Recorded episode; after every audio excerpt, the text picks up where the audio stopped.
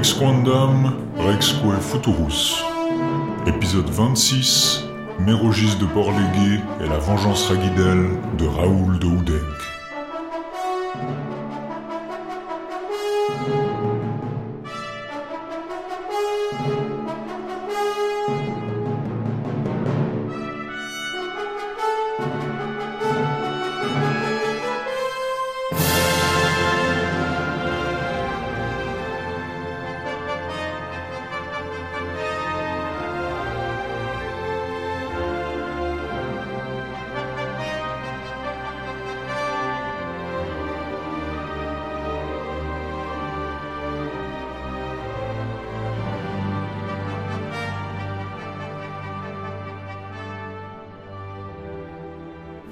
À tous et bienvenue dans Rex Quandam Rexque Futurus. Bonjour Antoine. Bonjour Laïs. Et avec toi, nous sommes de nouveau réunis pour un mois relativement léger par rapport à nos standards. On va pas regarder de nouveau de, de- de grands cycles en prose qui fait des milliers de pages. Cette fois-ci, on va regarder deux œuvres attribuées à un auteur qui est un des continuateurs vraiment de Chrétien de Troyes, qui a repris un peu, qui a repris d'ailleurs beaucoup de choses du maître et de ses propres continuateurs. Oui, c'est ce qui est mentionné dans, le- dans les éditions, notamment dans l'édition de, de, de euh. Mérogis de, de Port-Légué ou Mérogis. Je sais pas, tu prononces Mérogis, moi je dis Mérogis. Méro, c'est comme GIF, GIF. L'édition de euh, Michel euh, Schkilnik qui mentionne effectivement que Raoul et Chrétien sont un peu euh, deux noms qui vont assez ensemble, en tout cas au début du XIIIe siècle, euh, dans la littérature arthurienne. Et effectivement, ils ont euh, beaucoup en commun. Euh, Raoul se, se met clairement dans la lignée de Chrétien, on va le voir à travers Mérogis, comme à travers la vengeance raguidelle. Euh, c'est vraiment quelque chose qui euh, ne peut qu'arriver après lui. Quoi. Il y a vraiment la matière euh, que Chrétien a introduite et qui est reprise et retravaillée, euh, parfois même très directement, dans le cas de la vengeance raguidelle, qui reprend beaucoup d'éléments de Chrétien et, un peu de ses continuateurs aussi. Et possiblement aussi un peu d'ailleurs des, textes en prose qui circulent. Mais peut-être d'abord qui était Raoul de Houdanc, parce qu'il se nomme Raoul de Houdanc dans son, ou de dans son Mérogis, assez directement, il se dit, il dit son nom. Il s'appelle seulement Raoul dans la Vengeance Raguidelle. Mais effectivement, comme le dit Gilles Roussino dans l'introduction de son édition de la Vengeance Raguidelle, c'est pas un argument suffisant pour dire que c'est pas le même auteur. Chrétien, après tout, ne s'appelle pas Chrétien de Troyes dans tous ses romans.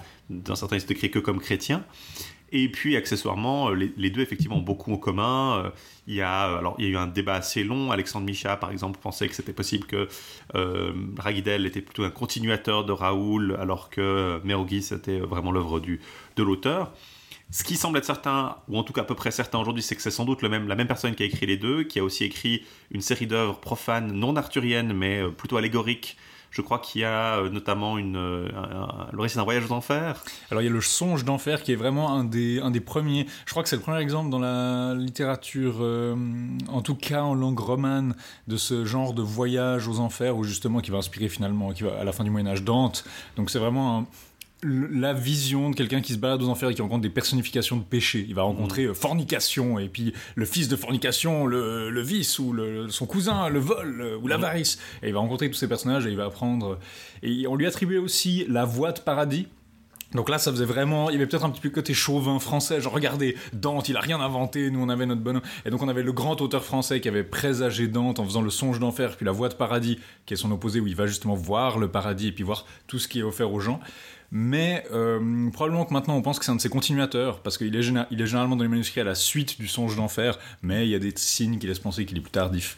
Il a aussi écrit un roman des ailes, euh, il s'écrit E-L-E-S. euh, Mais c'est bien les ailes d'oiseaux. c'est les ailes d'oiseaux, ça parle des, des- des charités, des vertus. Donc les plumes sont des, des, des- les, les plumes de vertu qui composent euh, les, les deux ailes, largesse et courtoisie. Donc euh, une aile c'est largesse, une aile c'est courtoisie, et puis différentes plumes. Donc c'est une espèce de version allégorique de- des vertus. Après, c'est pas, c'est pas, c'est pas très religieux en fait. Euh, la principale chose, c'est pas vraiment des textes dévotionnels, quoi. Hmm. C'est euh, assez profane.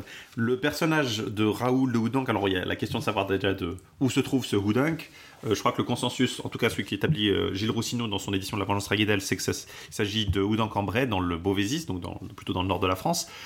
Euh, il y a un certain, effectivement, Raoul de Houdanc qui aurait vécu là-bas euh, dans la première moitié, le premier tiers du, XIIIe siècle, qui était le neveu d'un certain Pierre le Chantre, qui était un auteur, je crois, un chantre assez important de la cathédrale Notre-Dame de Paris et qui aurait pu effectivement être euh, un, lien, euh, en tout cas littéraire, avec, euh, avec son neveu, dont les œuvres semblent quand même assez dans la continuité de ce Pierre le Chantre.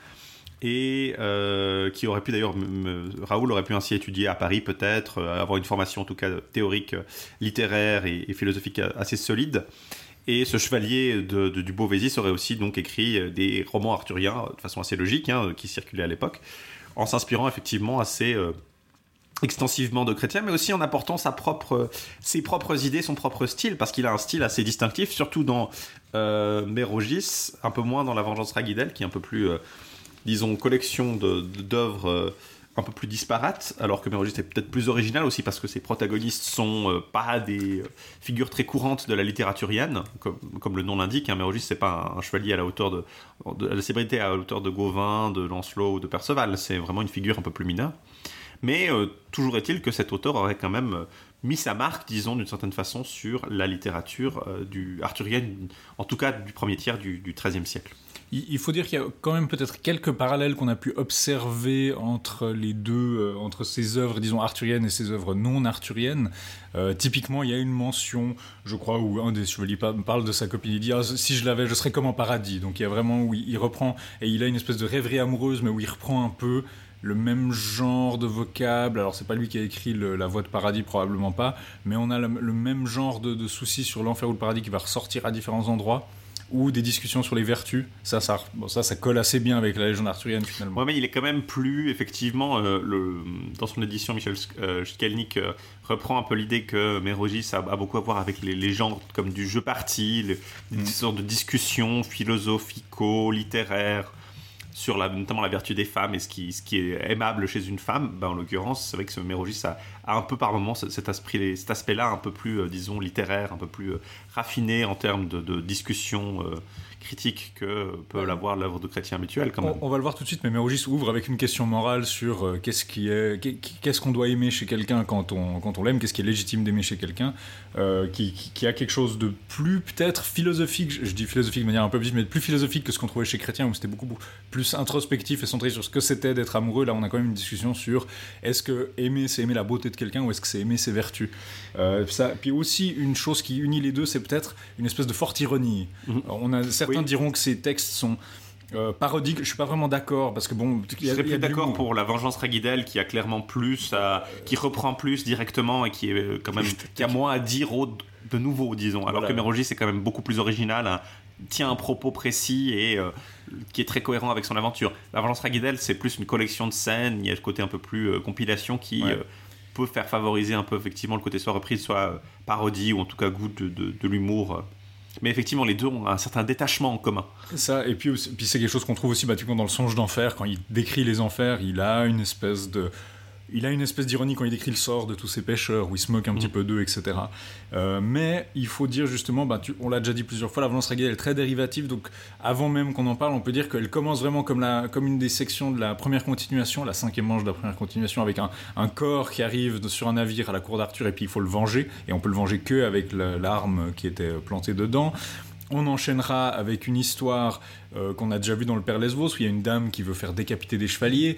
Euh, on enchaîne ensuite, il y a un épisode euh, de disons de, de, très qui, ressemble un peu à, au, chevalier à l'épée. Au chevalier à l'épée avec la demoiselle au lévrier euh. une, dame qui abandonne Gauvin en cours de route et puis après il y a, même l'épisode où justement elle dit euh, j'aimerais récupérer mes chiens et puis mais il y a, pas cette fois-ci on n'a pas la scène où justement les chiens restent avec le chevalier. Et puis justement c'est vraiment une ça va s'ouvrir sur cette vengeance de Gauvin puis ensuite on va insérer deux ou trois histoires dedans et on revient à la fin sur cette vengeance. Le, côté un peu dilatoire, un peu des aventures entre, entre deux. Euh. C'est plus mieux fait que ce qu'on pourrait penser. Honnêtement, je trouve que ça marche bien en tant que roman quand même. Quand on, quand on quand c'est introduit, on nous dit oui, c'est quand même trois histoires très disparates, mais il y a une certaine cohérence, il y a des thèmes qui sont assez euh, proches. Maintenant, ça n'a pas l'efficacité narrative d'un Mérogis de Port-Légué, qui est, on va le voir, beaucoup plus intelligemment construit. Euh, et on va d'abord l'aborder en premier parce que euh, le consensus semble être quand même qu'il a été écrit avant et que euh, ce soit le seul qui soit attribuable avec absolue certitude évidemment à Raoul de Houdin.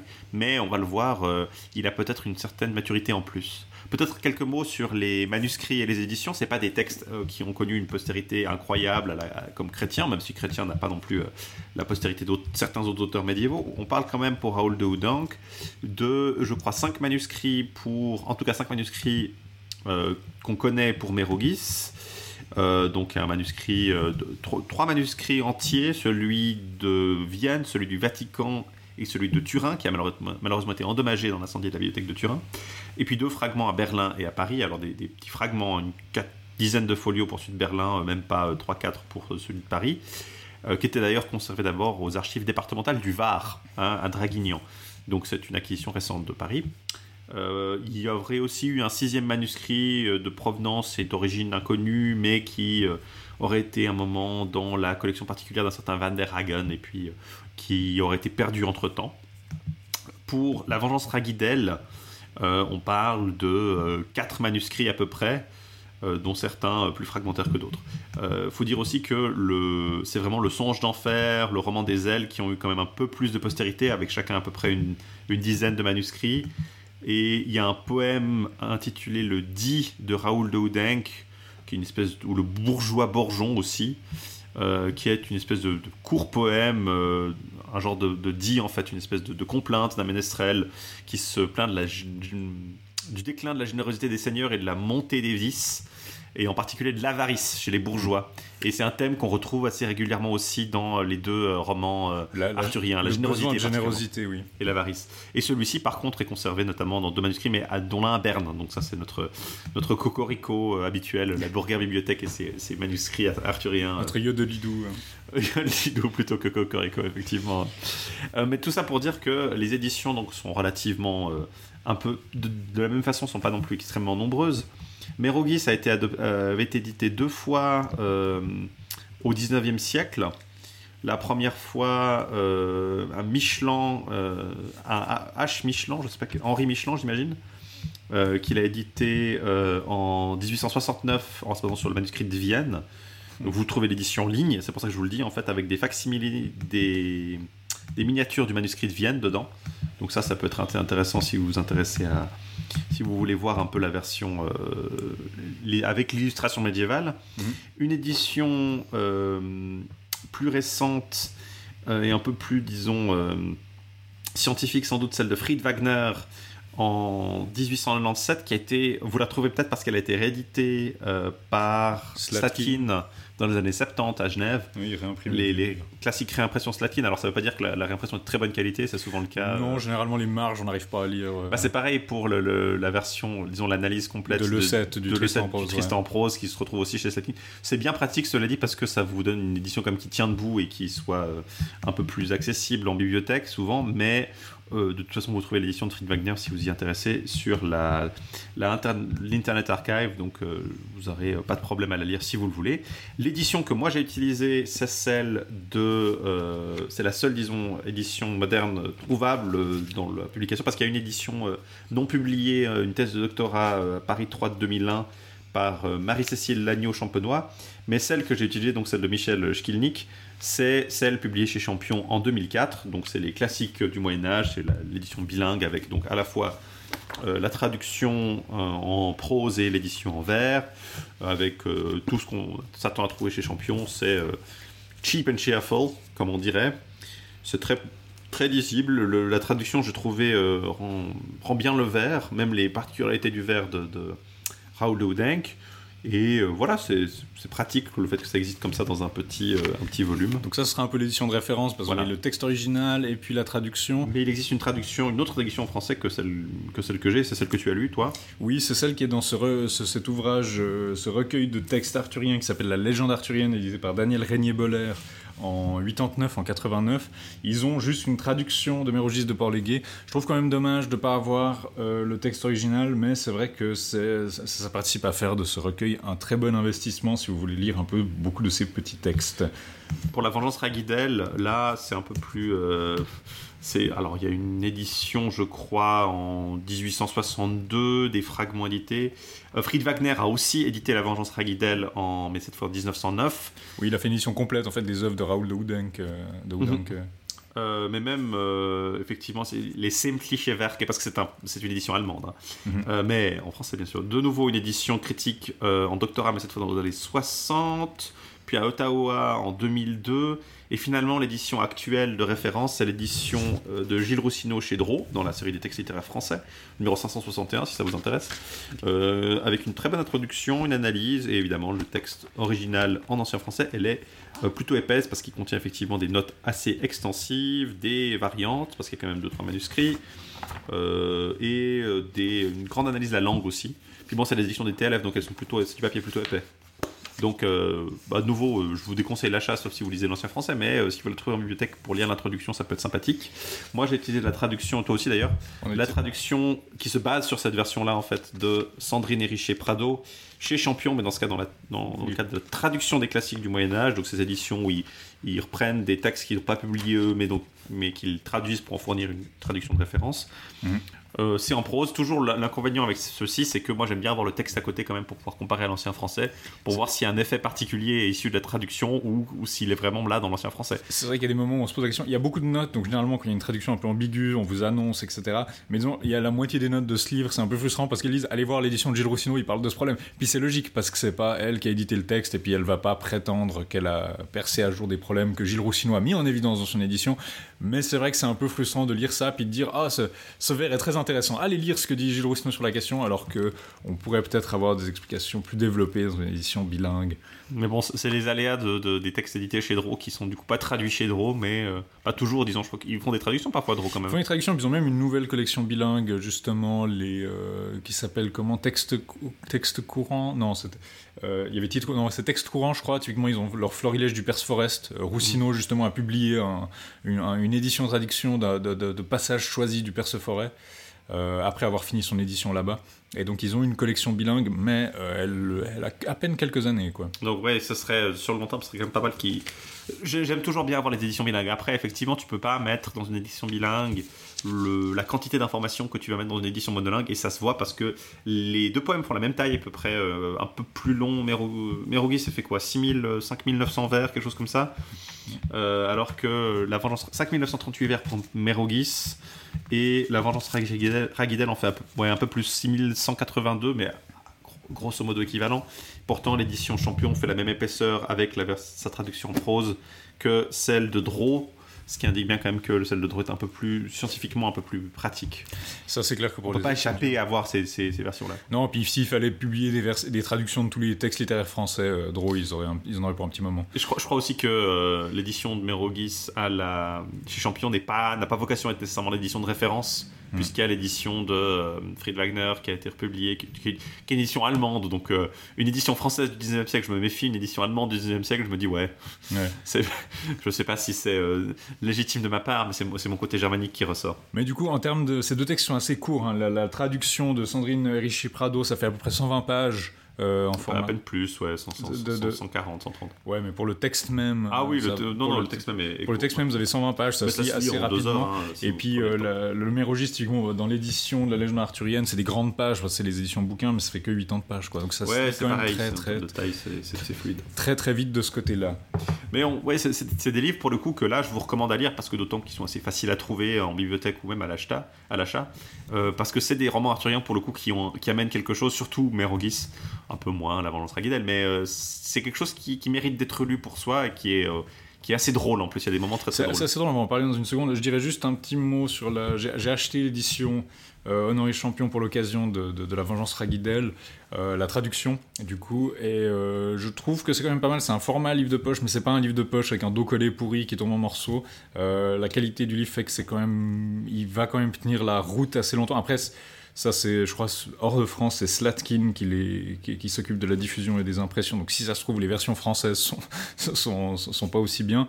Mais je trouve qu'il était vraiment pas si cher et euh, j'ai juste pu l'acheter chez Champion et tout. Donc, si vous savez pas par où commencer et que vous voulez lire, euh, vous dites j'ai envie de me lancer dans la légende arthurienne, ça peut être un bon point de départ. Oui, les éditions Champion monolingues, que ce soit les traductions ou les éditions, sont généralement de meilleure qualité, je trouve, que l'édition bilingue, parce qu'elles sont faites pour être euh, un peu plus, disons, soit pour être utilisé par des, scientifiques, soit pour être lu dans le grand public. Alors que l'édition euh, monolingue, bah, c'est clairement des versions un peu scolaires, quoi, donc euh, mm. qui ont peut-être pas le, la durabilité. et puis le, les couvertures pelliculées un peu cheap, c'est pas toujours.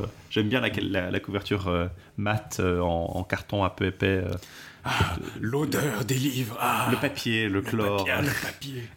Bref, tout ça pour vous dire que c'est une œuvre qui vaut la peine d'être lue et on, va, on va s'y attaquer dans un moment et qui est relativement, pour le coup, facile à lire comparé surtout au Tristan en prose ou bien au lait euh, anonyme que qu'on vous recommande dans l'édition de la Pléiade à, à 70 balles euh, la dernière fois. Tout ça pour vous dire ça. Euh, on va peut-être faire une petite pause musicale avant de nous attaquer à, l'œuvre de Raoul de Houdenc. on va vous présenter d'abord un petit, petit extrait, la, la Sinfonia, l'ouverture d'un opéra de Salieri qui s'appelle Prima, d'Antonio Salieri qui s'appelle Prima la musica e poi le parole, donc d'abord la musique et ensuite les paroles, qui est un peu l'équivalent en italien du directeur de théâtre de Mozart. C'est le Concentus Musicus de Vienne, dirigé par Nicolaus Arnoncourt.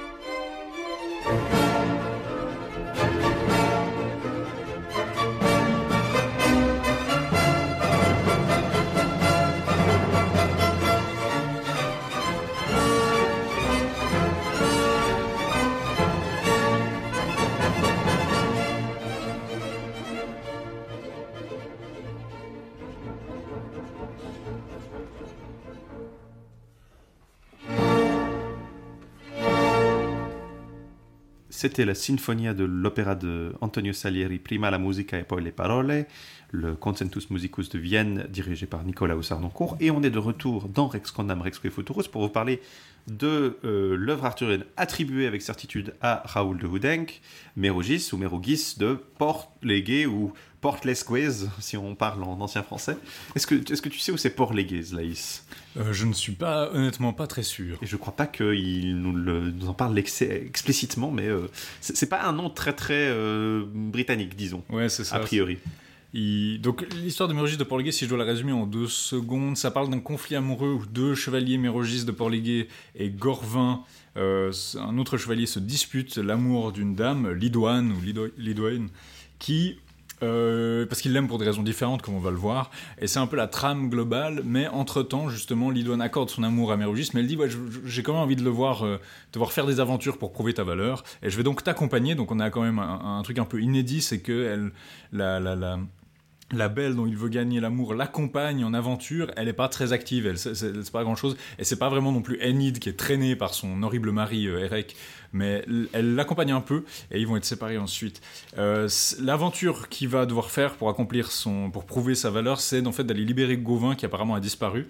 Euh, là, il y, a un lien directement avec la continuité de Chrétien de Troyes c'est justement la cour d'Arthur, il y a quelqu'un qui va débarquer qui va dire mais Gauvin n'est pas là parce qu'il a été chercher l'épée aux étranges ranges. Vous vous rappelez dans le conte du Graal, il a dit qu'il allait accomplir cette quête Et puis, euh, la quête est résolue de manière que je trouve assez, assez hilarante. Euh, ou pour dire, elle n'est pas résolue en fait. En fait, on vous dit juste, ouais, c'est bon, hors champ, il a, il a accompli la quête. Mais du coup, une fois qu'il a pu sortir Gauvin de ce pétrin, euh, Mérogis va pouvoir retrouver Lidouane, mais avec quand même un affrontement final avec son rival amoureux. En fait, Gorvin, c'est Sasuke, en fait.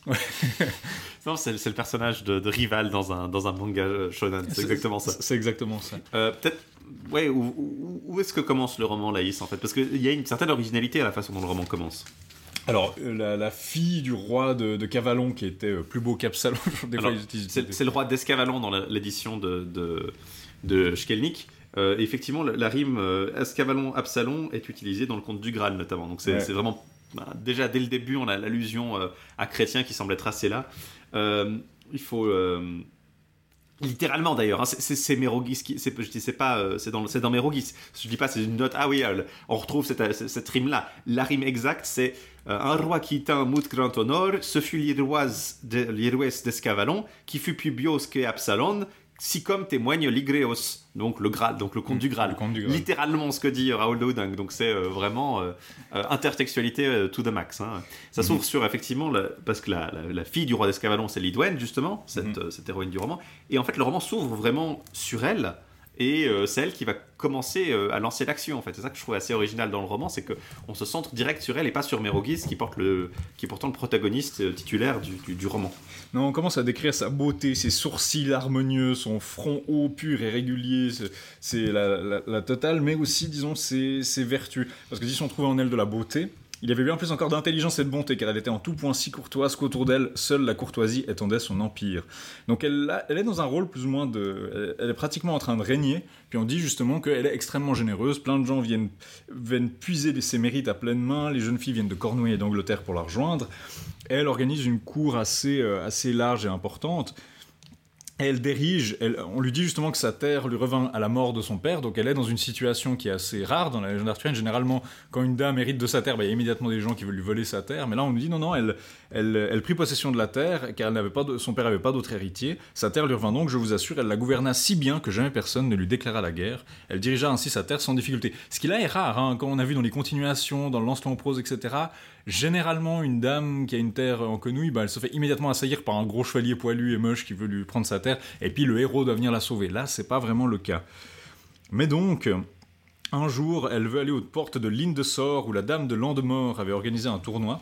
Euh, c'est un tournoi dont le prix serait un signe euh, qui, serait perché dans un pain et la personne qui gagnerait le tournoi pourrait embrasser la demoiselle de Landemort, qui nous dit qu'il n'était certes ni laide ni noire de peau. Alors, bon, il, fait quand même une distinction entre la laideur et la, la mais c'est pas... Mais... non, rappelez-vous, le racisme a été inventé en 1610, avant ça n'existe pas. C'est pas... C'est pas... C'est de l'anachronisme médiéval de, de, voir ça comme pas bien. Mais euh, donc, ce tournoi va opposer, va, va permettre de faire rencontrer... Euh, euh, Mérogis et Gorvin qui vont pouvoir voir cette, cette, damoiselle. Cette damoiselle. Et ils vont commencer à se disputer. Je saute quelque chose, mais ils commencent à se disputer. Les deux se disent amoureux. Et puis Gorvin dit Moi, je, je l'aime pour sa beauté. Puis, euh, parce que je l'aime pour sa beauté, puis Mérogis n'est pas d'accord, il dit non, moi je l'aime pour sa vertu, je l'aime pour sa largesse, sa courtoisie, et pour. Euh, justement, on peut dire que Mérogis est courto-sexuel, euh, il est attiré par la courtoisie. il y a ce côté un peu là, c'est vraiment ce, modèle du jeu parti, donc du dialogue un peu rival entre deux, deux, protagonistes qui débattent des vertus ou de l'un de l'une ou l'autre chose, et en l'occurrence, c'est vraiment les positions caricaturales de Gorvin qui littéralement dit qu'il n'est attiré que par la beauté, si elle était laide, il s'en ficherait, alors que Mérogis dit qu'elle pourrait aussi bien être euh, elle pourrait être laide comme un pou. Euh, c'est ce qui l'intéresse, c'est sa vertu, son discours, sa, sa parole, vraiment sa personnalité. Quoi. Des, évidemment, euh, ça va poser un débat qui est, qui est résolu dans le roman, hein, qui va explicitement être résolu d'ailleurs. Et on nous dit que non, lol, c'est Mérogis qui a raison et que faut pas trop s'attirer à la à la, faut pas trop se, rester au niveau de la beauté parce que c'est pas suffisant. Mais justement, Méogis dit même si sa peau était tavelée ou noire, bon, de nouveau, hein, si elle était rousse, que dire de plus? Je ne l'aimerais pas moins. Si elle était rousse, j'adore la, la, détestation des roux malheureusement. Euh. si, je ne l'aimerais pas moins, je ne me détournerais pas d'elle. Gorvin dit. Vraiment, euh, Gorvin répondit vous vous moquez de moi, pas du tout. À mon avis, oui, si ce que vous m'avez dit est vrai, vous m'envoyez attristé et déconcerté. Alors ils veulent se battre, mais la dame va débarquer et interrompre leur combat, justement leur dire non, je veux pas que vous vous battiez là-dessus. Euh, Il faut que vous alliez porter. En fait, elle veut que ça soit jugé efficacement, donc il faut en- aller devant la cour d'Arthur. devant la cour d'Arthur à Noël. Et puis justement, ils arrivent à la cour d'Arthur, ils demandent à être jugés, tout le monde, bah, eux, ils veulent toujours se battre, il y a qu'eux qui proposent une solution. Il dit, Sire, je propose que chacun l'aide tour à tour pendant un mois chacun, à tour de rôle. Et Seigneur que dit le contrôlable, cet avis est bien léger, mais vos moqueries ne cesseront-elles jamais? Et puis donc là, là, c'est la solution stupide. Euh, Et après, il y a la reine. euh, la reine veut intervenir, Guenièvre veut intervenir, et puis le roi lui dit non, lui dit de se taire. Le roi lui intime le silence, c'est pas très, pas très sympa, mais euh, elle, elle expose sa requête, elle dit Vous savez bien que tous les jugements d'amour me concernent, vous n'avez aucune compétence en la matière. Et Que puis que, que intercède et dit euh, notre- Madame a dit raison. Madame a dit raison. Et puis tout le monde commence à se ranger à son avis. Puis Arthur se dit bon bah effectivement comme tout le monde est d'accord, la reine va pouvoir rassembler une espèce de de, de sénat des dames, enfin une cour des dames où Une elles vont devoir juger. Oui, une cour d'amour. C'est un, un thème récurrent de la légende arthurienne. Plus tard, on verra qu'elle elle juge aussi les questions notamment de, de viol, par exemple. Donc, il y a des. c'est- pas seulement l'amour, vraiment, c'est des choses un peu. euh, les relations avec les femmes, ça, semble être une cour à, à- à- peu près adaptée pour les relations entre hommes et dames. Euh, ce que j'adore, c'est dans la précision que quand on, nous dit qu'ils vont aller avoir. euh, ils vont avoir cette, euh, cette cour, la cour d'Arthur. Toutes les maisons du lieu sont réservées, donc c'est vraiment genre c'est la c'est la conférence, C'est euh, c'est- annoncé euh, un an à l'avance. Tu dois aller réserver ton hôtel, c'est la Worldcon en fait, c'est genre euh, c'est une convention. T'as as, les chambres d'hôtel qui qui sont prises à des prix ho- horribles, les vavasseurs qui font augmenter les prix de, de 50% parce que les chevaliers cherchent tous un logement. Donc il y, a- il y a ce côté vraiment assez euh, prosaïque en fait dans la description de, de Raoul et c'est l'occasion de préciser aussi, on a régulièrement des, interventions. Du coup, Raoul euh, fait intervenir justement des questions, comme si quelqu'un posait un peu à l'histoire sans fin en fait. Ouais. C'est comme si euh, l'histoire était en train d'être lue à des personnes, puis il y a quelqu'un dit, mais c'est vrai ça Ou bien Ouais. c'est vraiment? Et puis dit, le, le comte dit oui, oui. Oui, oui. Évidemment. C'est écrit par Covin déjà. non. Si? Non Du coup, il y a, Oh Les blagues tellement. les blagues tellement. BD franco-belge. BD franco-belge. Le- le- le- les opinions commencent à s'établir, donc les dames commencent à défendre leurs opinions sur cette question. Est-ce que c'est la beauté ou bien les vertus qui devraient l'emporter Euh, La demoiselle Anis, l'amie du jeune seigneur de Galvois, intervient et dit Je suis déconcerté par ce litige parce que les deux ne font qu'un. Ces deux personnes veulent chacun avoir euh, l'idoine pour eux, mais euh, la, la courtoisie n'est rien sans la beauté, la beauté n'est rien sans courtoisie, elles font partie l'une de l'autre. Puis la reine dit Oh, Je sais pas ce qu'on peut faire. Il y a la comtesse de Gloucester qui approuve, qui dit justement il, celui qui l'aime pour, qui défend la question de la beauté, et qui dit celui qui l'aime pour sa beauté n'exclut rien de sa personne, au contraire, il veut aussi posséder tout le reste. Ce qui est, ce qui est pas du tout ce que dit Gorvin, mais elle, dit euh, c'est la beauté qui serait plus intéressante. Mais il y a euh, le Laurette aux cheveux blonds. Ce que vous dites sur cette affaire est incontestable et absolument vrai, mais on peut facilement trancher et juger quel amour est préférable. On lui demande pourquoi, et elle dit euh, car si l'on pouvait argumenter que cet amour est le, pour la beauté le plus juste, là il y a un passage bizarre, elle dit Je n'en verrais alors de meilleur que celui porté à l'image sublime du crucifié. Donc autrement dit, si la beauté, c'est-à-dire que c'est l'idée médiévale que, que la scène de la crucifixion est une scène d'une beauté qui surpasse tout. Puis qui dit basiquement, bah, si vous aimez la beauté, le seul amour légitime, ce serait l'amour de la beauté du crucifix, qui est la beauté ultime. Bon, c'est un passage qui est un peu bizarre, qui a posé des questions d'interprétation, donc est-ce que c'est vraiment ce que ce que- ce qu'elle essaie de dire? Elle dit la beauté, qu'est-ce que c'est? C'est une parole, un mot qui arrive par hasard. Beauté se pousse dans sa course, euh, légère. Beauté va là, elle aurait été mieux ici. Beauté frappe les gens par le regard. Qui n'est donc en même temps que beauté? L'orgueil, bien sûr, l'orgueil. C'est un gage de bassesse, je l'affirme. En revanche, amour naît de, la de courtoisie. Il est son fils, ma foi, j'en suis sûr. Dans l'amour, il y a un gage certain de courtoisie. Donc, elle défend, si Amour aime ce qu'il doit, parce que l'amour vient de la courtoisie, c'est Mérogis, le légitime amoureux, car il aime Lidoine pour sa courtoisie. Euh, Sort d'Amor, qui du coup fait une petite apparition, qui est aussi un, un personnage de, de- de Chrétien de Troyes, une de- Mais c'est la sœur de Gauvin en fait. c'est la sœur de Gouvin, et issue d'un réservoir inépuisable de sœurs de Gouvin. Bah, c'est celle euh, qu'on voyée dans Cligès en fait, c'est la mère de, de, Cligès, c'est la femme, c'est celle qui épouse l'empereur de Constantinople dans, dans Mhm. Cligès. Euh, Il y a beaucoup beaucoup d'allusions, surtout à, alors on voit des allusions au conte du Graal, on l'a dit, il y a des allusions à Yvain, à Lancelot, et je trouve beaucoup, on, on se repose beaucoup sur Cligès et sur Érec en fait. Mhm. Euh, le- les, les relations entre hommes-femmes sont très calquées sur celles de, de Cligès et d'Érec, j'ai l'impression. Et il mentionne une Phénice, l'épouse d'Alice, euh, ce qui fait peut-être un parallèle avec la, la Phénice justement du, du, Non, c'est la Fenice, c'est le théâtre de, de, Venise. Là. Et puis il mentionne aussi euh, que dans le tournoi s'illustre un certain Tolas, alors peut-être Tolas de Rougemont qu'on avait vu dans Geoffrey. Moi, moi, moi chez moi, mon édition parle de Colas, mais ah, sachant que T et C, c'est les lettres les plus ressemblantes possibles au moyen. Je, je sais pas vous, mais moi, quand je lis un manuscrit médiéval, le truc qui me pose toujours problème, c'est T ou C, puis parfois ça peut être équivalent parce que parfois bah, ça à peu près le même sens, notamment dans les Kionais, Tionais, c'est mhm. plus ou moins équivalent. Par contre, Là, euh, Colas ou Tolas, c'est pas tout à fait la même chose, mais je pense qu'effectivement, Tolas, ça me semble être un peu plus correct. Tolas de la déserte. Hein, euh, Mais du coup, ce jugement bah, est assez houleux, mais finalement, tout le monde finit par s'aligner et prendre le parti de Mérogis à l'unanimité. À ce jugement, la reine n'ajouta rien, on appela alors le roi et le verdict fut rendu public devant toute la cour. Entendant qu'elle le déboutait de sa demande, Gorvin Cadrutz, parce que j'ai pas dit mais il s'appelle Cadrutz, fut atterré. Je n'accepte pas ce verdict. Je préfère avoir un combat froid immédiat. Je suis pas venu ici pour être jugé, mais pour me battre.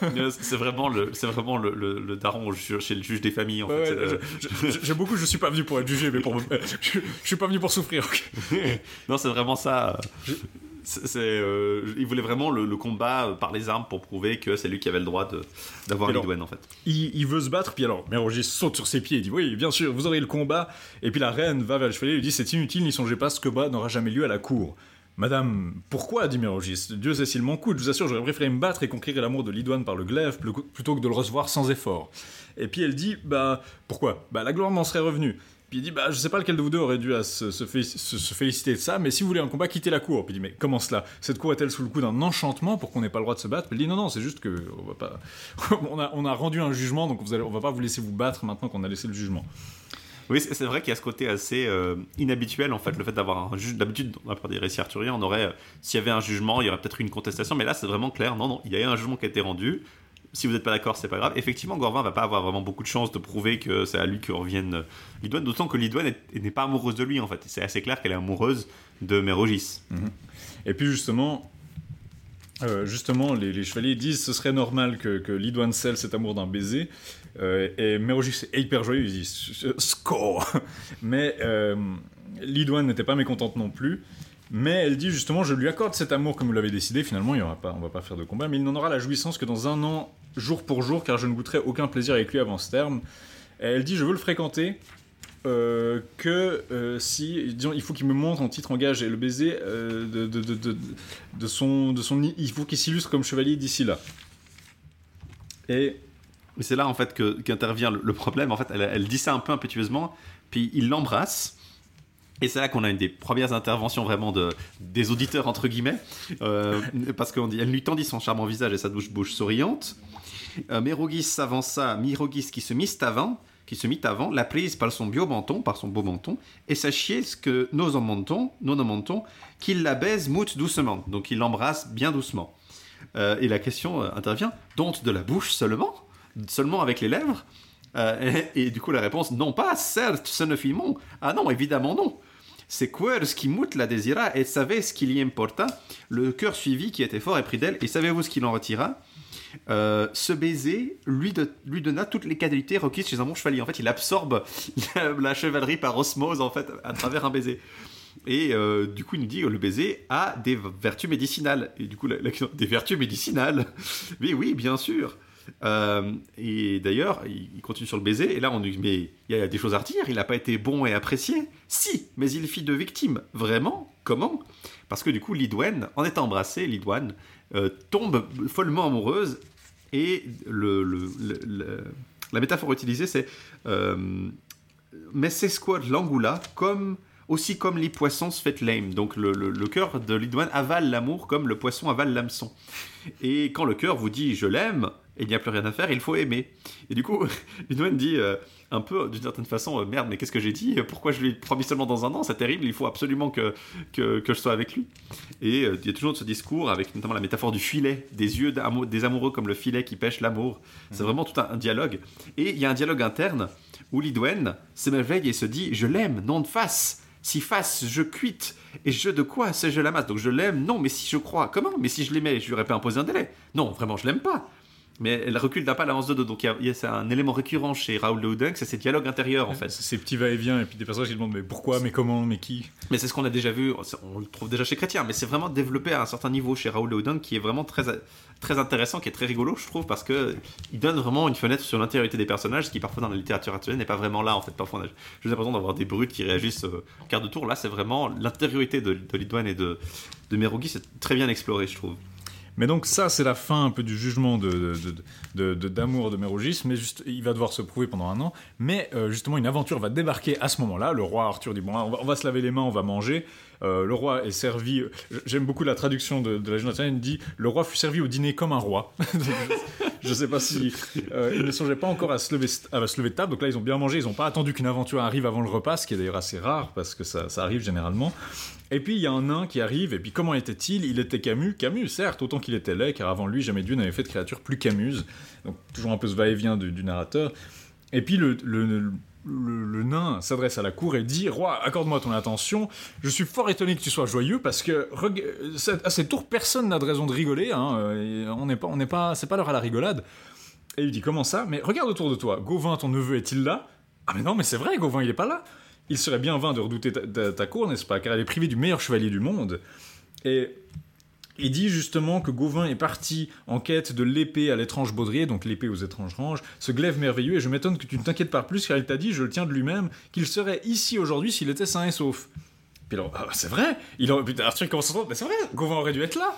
Et puis donc les gens commencent à paniquer un peu, et puis ils demandent, mais est-ce qu'il est sain et sauf? Et puis non, c'est pas moi qui le saurais.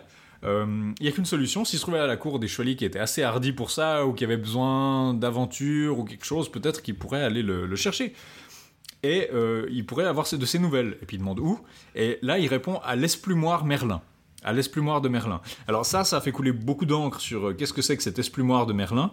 il dit, si personne n'y va, c'est fini, vous n'entendrez jamais parler de Gauvin. Alors, esplumoire, espluméor, empluméor, c'est, on c'est perdu en hypothèse. Gaston Paris tient au sens propre du terme au ménage qui est euh, la mue, ou bien une cage où on met les oiseaux pendant la mue quand ils perdent leurs plumes. Alors c'est peut-être lié, si vous allez écouter notre épisode sur euh, le Merlin gallois, à la figure de l'homme sauvage du Walt gallois ou irlandais, où effectivement, soit il est couvert de poils, parfois il est couvert de plumes. Alors peut-être que Merlin, qui est lié à ces personnages, à travers le personnage de Lyloken, qui est lui-même un de ces personnages dans la littérature galloise, peut-être que c'est une trace de Merlin couvert de plumes qui doit perdre ses plumes à un moment. Une autre hypothèse, c'est que dans la Vita Merlini de Jeffrey de Monmouth, donc c'est de nouveau notre épisode sur Merlin, euh, on nous parle d'une maison qui fait installer Merlin, que Merlin fait installer avec que sa sœur fait installer, où il a une espèce d'observatoire où il peut regarder les astres pour faire des prophéties, et puis il a aussi des scribes. Alors certains ont pensé que l'esplumoire en fait ce serait la maison où les gens ont des plumes et sont en train d'écrire, donc la maison des scribes. Ça me semble chercher un peu loin parce que quand, quand ils arrivent à l'esplumoire, c'est clairement pas un scriptorium justement. Non, mais il y a des euh, dames. Euh, après, on a on a différentes hypothèses sur qu'est-ce que ça devait être à l'origine ou euh, qu'est-ce qui, qu'est-ce qui pouvait être. Mais toujours est-il que c'est là-bas qu'on aura des nouvelles de, euh, de euh, Gauvin. C'était, Paul Zumthor, notamment dans un ouvrage qui était, qui était imprimé justement à Lausanne en, en, 43, Merlin le prophète, qui pensait que ça pouvait être la maison des scribes.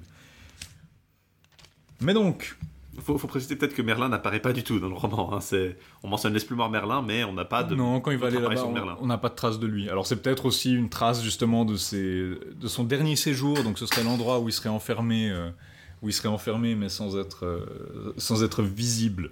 Bon, la présence de dames un peu mystérieuses, ça pourrait expliquer effectivement. Euh, ça pourrait être assez logique dans ce cadre-là. Donc Mérogis croise le nain qui avait annoncé la nouvelle de la, que, que Gauvin était perdu, mais il a perdu sa monture. Et on lui demande pourquoi. Il dit qu'une vieille dame lui a pris son cheval. Sais-tu pourquoi? Je sais pas. Elle m'a foncé dessus, elle m'a attaqué. Euh, mais tu dois m'aider parce que tu vas te, Puis il lui dit tu vas être couvert de honte. Puis il dit bon, d'accord, je sais pas ce que, ça veut dire, mais euh, il va voir la dame. La dame essaie de le fouetter. Euh, il attrape le fouet au passage. Et puis la dame dit mais vous allez quand même pas me frapper. Puis il dit non. Mais vous, allez quand même rendre sa monture à, à, ce nain quand même. Et puis la dame dit non, mais par contre peut-être que je peux le faire pour vous. vous ne l'aurez pas à moins de l'arracher de force. Mais euh, il y a quelque chose que vous pouvez faire pour moi. Vous voyez cette tente là-bas avec euh, il y a un frêne à côté où est suspendu un écu. Allez abattre cet écu pour moi et puis euh, je vous le rendrai. Puis il dit bon d'accord. Il est prêt à rendre service de bon cœur. il va le faire, il abat l'écu, mais alors qu'il s'apprête à revenir, il entend des lamentations qui éclatent depuis la tente, si déchirantes qu'il n'entendit jamais de tels sanglots. Et tandis qu'il entend ces plaintes, il voit de l'autre côté de l'essar la vieille rendre le cheval au nain, puis se casser. Et il va son cheval là-bas, et nain dit, il va vers nain, il dit Dis-moi comment je vais me couvrir de gloire et de honte. Et nain dit Je ne suis pas assigné à comparaître aujourd'hui devant une cour pour répondre à cette question. Genre littéralement, je- suis-je en, suis-je- suis-je en état d'arrestation? Et puis, euh, l'explication va t'arriver à point nommé. Et il voit que la tante est entièrement en train de. Les, dames dans la tente sont en train de pleurer, de hurler, sont vraiment déchirées, il sait pas pourquoi. Euh, Lidoine commence à pleurer aussi. Et il demande pourquoi, puis il dit Mais ces dames qui pleurent, c'est tellement. J'ai de la pitié pour la douleur de ces femmes, elles se lamentent pour cet écu malheureusement abattu. Puis Bérougis se demande Mais est-ce un tel crime? Parce qu'il pensait pas mal agir. C'est sûrement pas la raison de leur pleurs, parce que c'est- facile à arranger. Il ramasse l'écu, puis il le remet en place. Et puis il va. euh, euh, euh, la, la jeune fille qui est montée sur le mulet à côté lui dit Voilà l'écu en meilleure place que par terre, on ne saurait vous demander rien de plus, vous vous êtes fort bien acquitté de cette tâche. Puis Mérogis comprend qu'elle se moque de lui. Eh ben vraiment, eh bien, euh, maintenant je suis plus sûr de, je suis plus sûr de rien parce que je pensais bien faire. Eh ben, vous avez parfaitement réussi. Et puis, elle, fouette son mulet, puis elle s'en va, lance, elle avait une lance au poing, puis elle, se casse. Dans l'attente, les dames conti- continuent à pleurer, et elles disent à Mérogis Va-t'en, ne reviens plus jamais, etc. Puis lui, il, comprend, il dit quelle pénible histoire, ce chacun est ma faute, et je comprends pas pourquoi. Euh, Expliquez-moi la raison de votre douleur, dites-moi la gravité du péril, je vais essayer de le réparer. Dire, c'est sûr, mais vous pouvez rien faire, l'heure viendra où, vous pleurerez, où la dame pleurera vraiment, mais ce sera sur votre sort, parce que euh, notre malheur la concernera plus directement. Puis il comprend toujours pas. Et en fait, euh, pour expliquer un peu, il commence à s'énerver, du coup il prend l'écu qui est accroché à l'arbre et il le rejette par terre. Et il dit, je vais dormir ici, et si quelqu'un vient me casser la gueule ici, j'y verrai aucun inconvénient, on. Voilà, il, assume. Mais euh, finalement, personne va venir cette nuit-là. Et euh, on va lui expliquer, on va, on va pas encore lui expliquer ce qui se passe, mais finalement, euh, on lui dit vous saurez bien assez tôt. En fait, c'est la tante de l'outre douté. Loutre thé, donc. euh, Loutre le- de thé, loutre. de- Ça se prononce loutre de. Non, c'est c'est quoi C'est euh, loutre de thé, ça, ça se prononce loutre douté. L'outre Et douté. ça veut dire le loutre, l'ultra redouté en fait. L'ultra C'est- c'est pas un redouté, nom, le- euh. Enfin, c'est très pratchettien finalement comme, euh, comme nom, effectivement. Mais donc c'est un chevalier qui, qui s'est basiquement voué aux forces du mal. Il a, il a toujours promis d'être du côté du mal et du côté de l'injustice. De- Du coup, il, il sait distinguer les deux, mais simplement il va choisir délibérément le côté euh, qui n'est pas légitime en fait. Ouais. C'est ce que Et- dit le texte. il va en fait, euh, c'est-à-dire qu'il a son écu, qui- basiquement il a toute son histoire habituelle avec une dame plus ou moins féerique qui est, euh, auprès de laquelle il est un peu consigné, jusqu'à ce que quelqu'un abatte son écu, puis à ce moment-là il se déchaîne sur le monde et puis il commence à tuer tout le monde, à massacrer des gens, les, mutiler, et c'est ce qui va se passer. Euh, les gens connaîtront pas, euh, mais Mérogis va pas connaître directement ce qui va se passer. Il arrive près d'un guet où il trouve quelqu'un euh, qui, qui- va pouvoir abattre et qui va lui dire Vous êtes allé à la tente, vous n'avez pas touché à l'écu qui pense Si, si, je l'ai abattu, mais vous avez commis une lourde erreur, mais vous le savez pas parce que le diable qui était auparavant en prison s'est échappé. Donc, il a, il a par cette action, il a libéré l'outre douté euh, qui va justement euh, vaincre tant de chevaliers. Le, type qu'il a vaincu auprès du guet puis qui lui explique ça, il lui dit bah, Va à la tente, va à la tente pour. pour pour rassurer les dames et leur dire que je vais m'occuper de ça. Puis il dit mais pas question. Mais si, mais non, je n'irai pas. C'est un ordre. Je n'irai pour rien au monde. Tu vas y aller, je te jure, où ta dernière est arrivée. Que préfères-tu, mourir ou aller porter mon message? Je leur ai dit bon bah j'y vais, mais euh, si l'outre douté me trouve, je serai dans, je serai dans de beaux draps. Le chevalier en question s'appelle l'Aquise de Lampagresse. Moi j'ai l'acquise de Lampades chez moi. Lampades. Euh, et il y va. Et puis pendant ce temps, Mérogis va du côté de, de l'espionneur de Merlin. Et il dit Bon, tu vas leur annoncer, puis tu me retrouves. Puis il dit Mais comment je vais vous retrouver Parce que je ne saurais pas où vous irez? Et puis Mérogis lui dit Je tournerai toujours à droite. Enfin, pendant, jusqu'à, pendant les prochains jours en tout cas, je Jusqu'à jusqu'à mardi prochain, je crois, il lui- avant mardi, je, je ne tourne jamais à gauche en me suivant par ici et tu pourras me retrouver. J'ai trouvé, ce- ce- ce- j'ai trouvé que c'était un truc assez marrant justement ce côté où il dit comment me retrouveras-tu? Puis il dit bah je vais toujours t- je vais toujours tourner à droite du coup tu pourras toujours me trouver. Alors c'est un peu c'est un peu stupide parce que tu vas vite tourner en rond mais je trouvais assez intéressant cette idée de comment le retrouver. L'outre douté euh, arrive à la tente.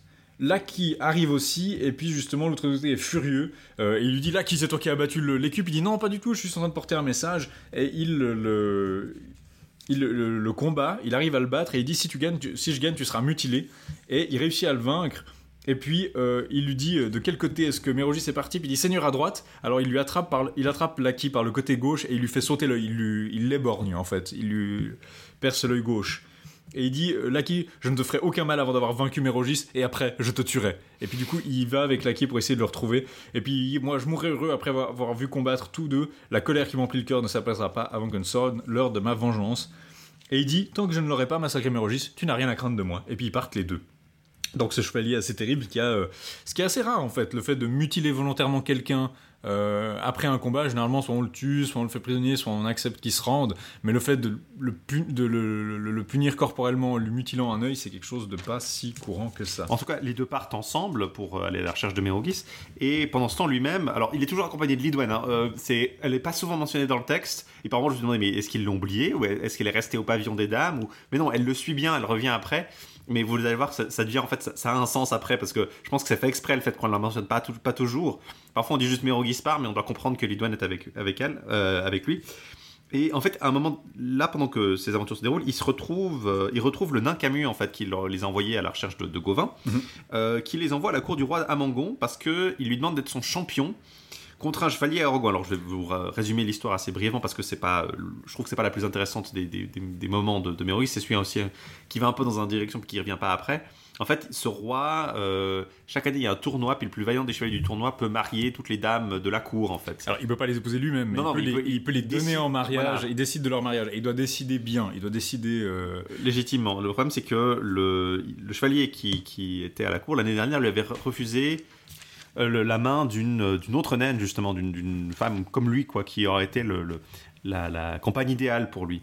Et du coup, ben, Méroïs va gagner le, le, tournoi et on va lui euh, donner, euh, lui demander d'être le, de décider en fait qui doit marier les filles. Mais lui, il n'a pas le temps de se, consacrer à ça, donc il donne ce choix au roi à condition que le, nain puisse avoir la, la main de sa, son ami. Et il promet l'année suivante de revenir pour remplir son devoir de d'entremetteur en fait, si on veut, mm-hmm. dans, dans la à, cette cour-là. Et ils reprennent leur quête avec Lidouane et ils, retombent sur euh, que l'outre douté a laissé partir entre temps, justement. Oui, ils, arrivent euh, au jour de mardi où justement il dit bah, Je savais qu'il tournerait à droite jusqu'à mardi, maintenant je sais pas. Donc l'autre douté dit Je pourrais te tuer, mais je vais pas le faire, séparons-nous. Et puis si tu vois, euh, si tu vois Mérougis, dis-lui que, je, dis-lui que je suis à sa poursuite et que je vais, je vais le tuer. puis justement, le, Mérogis voit que l'Akis a un œil en moins. Et puis il lui dit mais qui vous a fait ça? Puis il dit bah c'est vous, c'est vous en m'envoyant à la tour, euh, à la, à la, tente de l'autre douté. Vous saviez très bien que ça m'arriverait. Puis la honte et la tristesse envahirent Mérogis et il s'en veut. Il s'en veut, mais il lui dit euh, je, vais je te donnerai la main avec laquelle il t'a je lui couperai la main avec laquelle il t'a crevé l'œil et je te la donnerai. Euh, c'est pas un œil pour œil, là, c'est main pour, pour œil. c'est la main qui a pêché qui aura le. C'est la main qui a pêché. Ils arrivent, en tout cas, à l'esplumoir de, de Merlin, et il s'agit d'une espèce de, de, de château d'allure redoutable qui est bâti sur une roche. Il est perdu dans la montagne, il est taillé dans un seul bloc, et euh, il est toujours verdoyant. Il y a du lierre qui recouvre complètement les murs du château. Et il aperçoit au moins 12 demoiselles sur une espèce de, falaise, du coup. Donc c'est une espèce de falaise en hauteur qui est un peu inaccessible. Elles sont assises dans un petit pré à l'ombre d'un laurier et elle, discutait un peu de tout et de rien. Miaouji essaie de grimper, mais il voit aucun moyen d'y accéder, pas de porte, pas de fenêtre, pas d'escalier. Et euh, justement, il fait trois fois le tour, et puis il crie aux demoiselles euh, Comment est-ce qu'on peut arriver jusqu'à vous? Et bien elle dit Cher Seigneur, vous n'avez aucun moyen de monter ici, mais dites-nous ce que vous voulez. Mais j'aimerais discuter un peu avec vous. Bah, dites-nous ce que vous voulez.